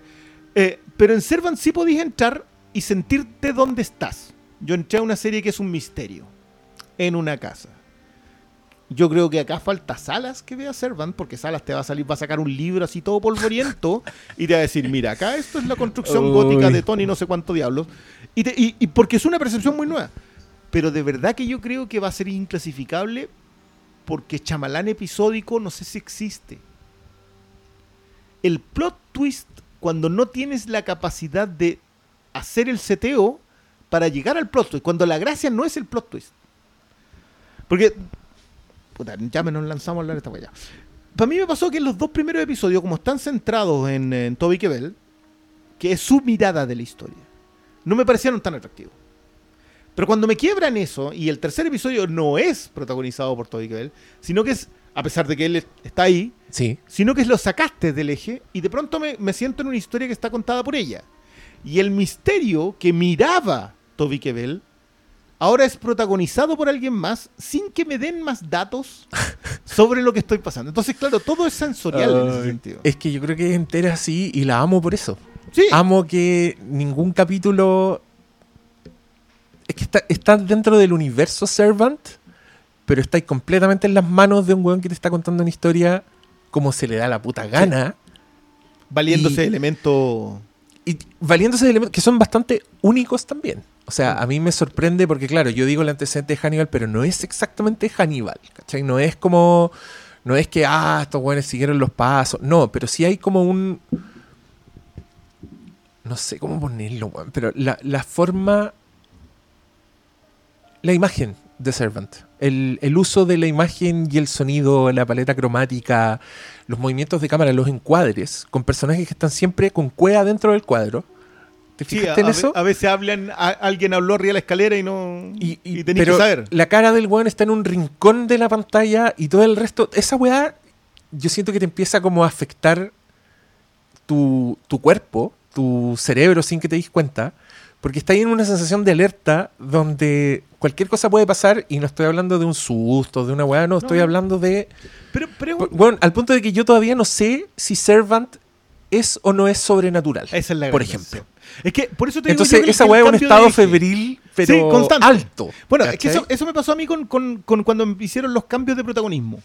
Porque la historia va avanzando, muy lento, sí es cierto. Pero va avanzando lento porque son distintos los protagonistas que te van haciendo avanzar la historia. Entonces tú te comprometes. O te tienes que comprometer con el protagonista de ese episodio, de esos dos, por lo general los van tirando en tan de dos, para ir llegando a.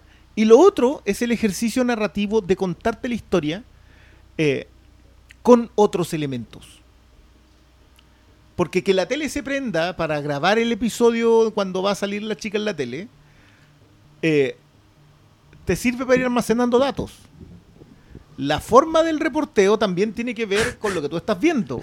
Sí. Y eventualmente, no quiero, no quiero spoileársela ni a malo, eh, el uso de las cámaras cambia para que los protagonistas sean espectadores de una escena que ellos mismos armaron. Entonces, Es que, es que y yo me acordé es- mucho de. es muy chamalán esa Claro, weá. Es muy chamalán todo Sí. eso. Entonces, claro, yo los mérito al, al Toby, Tony Gaslup. Tony Blas Gallup, pero, pero yo vi señales. Sí, pero también. Oye, que también. O sea, el, tiene- video, el video del extraterrestre cruzando en señales está acá. Sí, y es más bueno que la chucha. Eso fue justo el capítulo de la, de la cabra chica. Que este, el Shyamalan verso en Señales, ¿Ya? cuando Mel Gibson cree que está a punto de morir y le cuenta a los niños la historia del nacimiento, del parto. ¿Te acordáis Sí. de esa parte? Esa se supone que es, lo- es la historia del parto de los hijos de Shyamalan. Perfecto. Entonces, la persona que nace en esa anécdota ahora te dirigió un capítulo de Servant que más encima es cita de señales porque tiene el video el video de YouTube donde la buena Sí, po. Es que, bueno, a mí, a mí me pasan ver ya sobre pero el- y qué me decís ya pero es que solo independiente ya de todas las críticas y la weá si miráis solo por ejemplo Lauren Ambrose en esta serie Dorothy la protagonista eh, Es que, es que Claire, de Six Feet Sí. Claire. Sí, no, no, es que, eh, mira, por eso te digo yo que acá hay una cuestión de compromiso y que, que bueno que los capítulos sean cortos y que los cambios de eje de los protagonistas sean tan intensos, porque cambiarte de, de contarte la historia de la cocina a cambiar a contarte la historia del segundo dormitorio no es lo mismo, En- en- y aparte que la casa es protagonista también, uf es mucho. Pero cuando así ese cambio, necesita que uno tenga la disposición a que te vayan cambiando.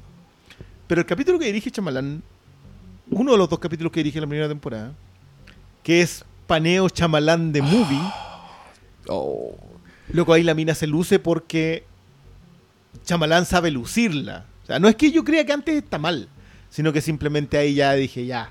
Yo te estoy hablando de que este es el capítulo 9 de la primera temporada.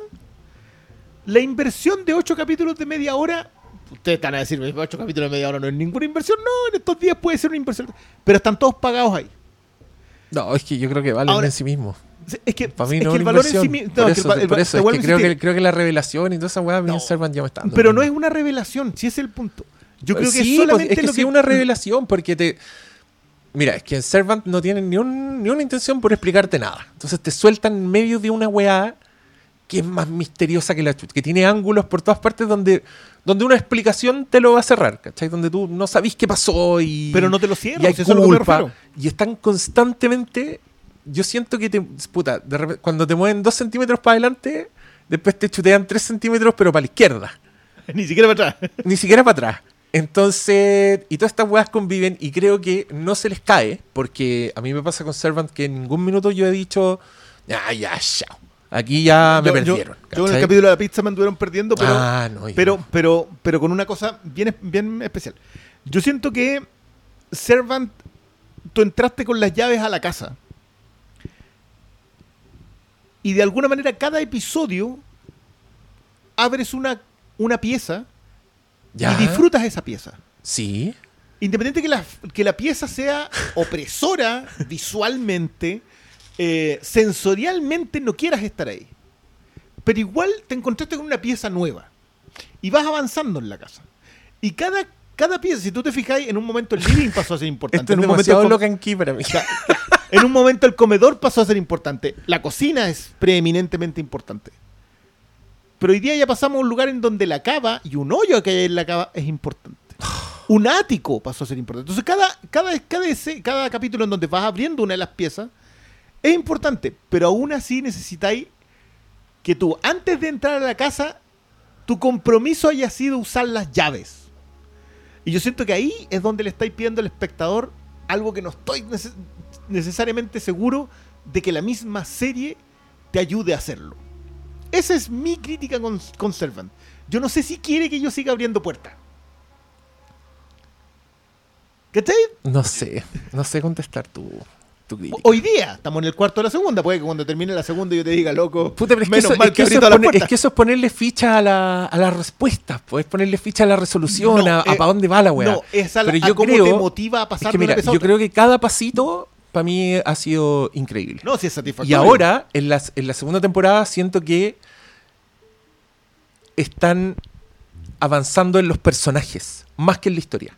¿Cachai? Creo que cada weá que ha pasado, el personaje de Dorothy está en una parada distinta, sin bajar una intensidad que también creo que, que- que es una weá muy bacán de Shyamalan. Shyamalan es muy quieto.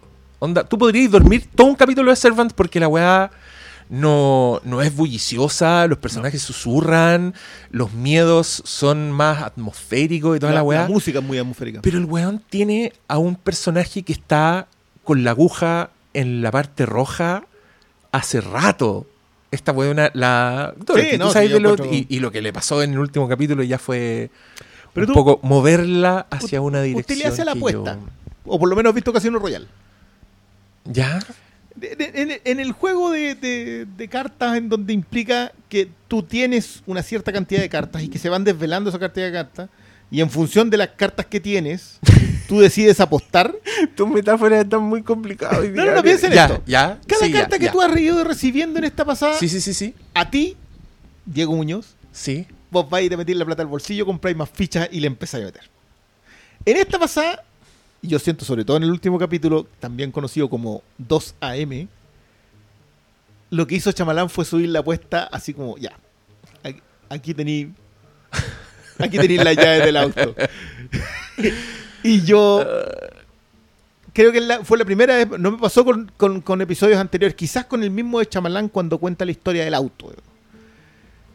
No me pasó hasta- desde ese capítulo en que yo dije, esa apuesta es un high stake. Acá el siguiente episodio puede hacer lo que decís tú, los 3 centímetros para la izquierda y, y- y se nos ahí olvide la apuesta. Y ahí quedamos. y ahí quedamos. O puede que la pagada sea dura. Entonces igual, igual logra, pero ya estoy comprometido, pues si ya, ya, ya, ya piqué. Ya, Pero todavía no pagáis Apple TV Oye, pero- Plus. Bueno, a los queridos Vamos auditores, este, este teaser de Servant fue bastante intenso, pero yo prometo que va a haber un capítulo de Servant, al menos uno, y puede que más de uno. Con eso, con eso les digo todo. Y ya vamos terminando. Sí, pues si ya no hay nada más que decir, 2 horas 40. tss, Ya Sí, estamos. pero igual abarcamos harta. Hace rato no habíamos subido algo, esperemos que haya gustado. Puta, ¿cómo avisarle a la gente que.? Porque muchos se fueron por el spoiler de Americans, pero. Ah, bueno, volverán algún día. Ya volveré. Y si no vuelven, se perdieron una discusión, pero, volveremos colócale- a decir todas eso. estas cosas. Oye, quiero, quiero decir que estoy muy, muy eh, eh, contento por nosotros porque hablamos de Servant y no dijimos nada. Yo no caché nada. Dijimos, Yo no la visto y yo no caché nada. Igual no podríamos decir mucho. No, pero Sí, podéis día, contar, pero podéis estaba, cosas. po. Estaba tratando de, de convencer a una amiga de que era Servant. Y le decía, mira, se trata de esto, una familia, y, y pasa esto, y ay, no se sabe. Y me dice, ya, pero no contéis más porque la quiero ver. Y yo, no, si no te puedo contar más. no tengo idea. no lo sabemos. segunda, mitad de la segunda temporada, no tengo idea. Pero yo insisto, no, no, no vean Servant por las respuestas, vean Servant por las preguntas. Sí. Eh, en la metáfora del briones de la apuesta, las fichas ya valen en sí mismas. Da lo mismo si después las pierden, El juego, si el después juego. van a, a canjear. No, la ficha es un objeto redondo muy bonito que ustedes van a querer tener en sus manos La ficha es bonita. lo que dure. Y las cartas, las cartas Sí, son y huelen rico. No, no sé si huele rico Servant. Pero No. paguen la Bueno, ficha. Yo amo. No que- la anden pechando. No la anden pechando. amo, No, espérate, amo, en, amo que en Servant toda la comida es asquerosa. Bueno, es uno de los chefs más importantes y el la- pero toda la comida Pero no podía ser así una es demasiado inteligente la weá cuando hace como helado de langosta y es como un helado hermoso, pero tú sabes que es un- como un marisco la weá, que ser salado, que no te imagináis como... Y la única vez que había una weá apetitosa fue una trampa. Eso me gustó. Me Pero gustó igual, mucho. pero igual esa es muy buena, probablemente la conversaremos después, pero lo del helado en langosta y en la Y el relación uso, con y el uso, el uso y- que hacen del helado de, de, de langosta. la relación entre los personajes, loco, es hermoso. Ya, recuerden, Servant, un estado mental. Sí. No Nosotros con Malo vamos a hacer uno de Ted Lasso. Hagan uno de Ted, ya, hagan uno de Ted Lasso ¿Y de WandaVision no y hagan, por favor, Sí, no, hagan un La Zona Fantasma de WandaVision Sí, no, para que hablado. expliquen. Estamos viendo si uno de los integrantes va a querer participar, pero yo vi poco interés. Vamos a tener que hacerlo No, dos es que está, como muy bien lo dijo el pastor. No estoy leyendo esas comiquitas. No, y esa, es que lo comentamos en el lugar. Wanda y Visión, que son un cómic ochentero, que es la historia donde nacen los hijos y todo, costaban 10 dólares el run completo, o sea, todos los cómics completos los comprabas en Y eran 10 dólares. 200 cómics. Claro, y eran así, Oh. yo, No 30 valían cómics. nada. No valían nada hasta hace un año. Mira. Hoy día, si lo encontráis a menos de 10 dólares cada uno, Cha. es un milagro. Lo cual demuestra, en realidad los vaya a leer y no, hay- no, no tienen nada que ver. acá, Lo que les comentaba, po. Todos los personajes que yo conozco de ahí acá no tienen ninguna trascendencia, esta es otra cuestión. Sí, Pero- pero si tiene mucho sentido hablar de cómics en base a WandaVision. Mm, sí, o sea, yo- yo tengo la misma quizás idea. te sirve un poquito, te sirve, estoy Ya, siendo pero, tienen que decir todas esas cosas. Pues Sí, para no, eso queremos vamos- el capítulo vamos, La Zona vamos a grabar el capítulo. Ya. Queríamos invitar a ti. Invíteme, pero yo voy a ir a puro basurear esa serie que tanto les gusta. Yo no sé si tanto gusta. Yo estoy conforme con lo que veo, que de repente me cuesta estar conforme con Marvel Studios. Yo creo que nunca nadie me ha acusado de Marvelita. Eh, Ha y- quedado patente en este sí, podcast. y, y creo que. No, creo no, que la- no solo eso, nos odiaron. Es que. No hicieron la cruz. Hay gente que desde que surgió el concepto de, de salchicha, Y hicieron la feligresía. cruz. Los, los vasallos y los feligreses. No, sí, Ya, sobre todo. pero mira, la- yo he dicho esto muchas veces. Gente que se enoja porque tú habláis, no habláis de algo que les gusta como ellos quieren que hables. No los queremos. No, los los necesitamos. Buenas noches. Ya, ya.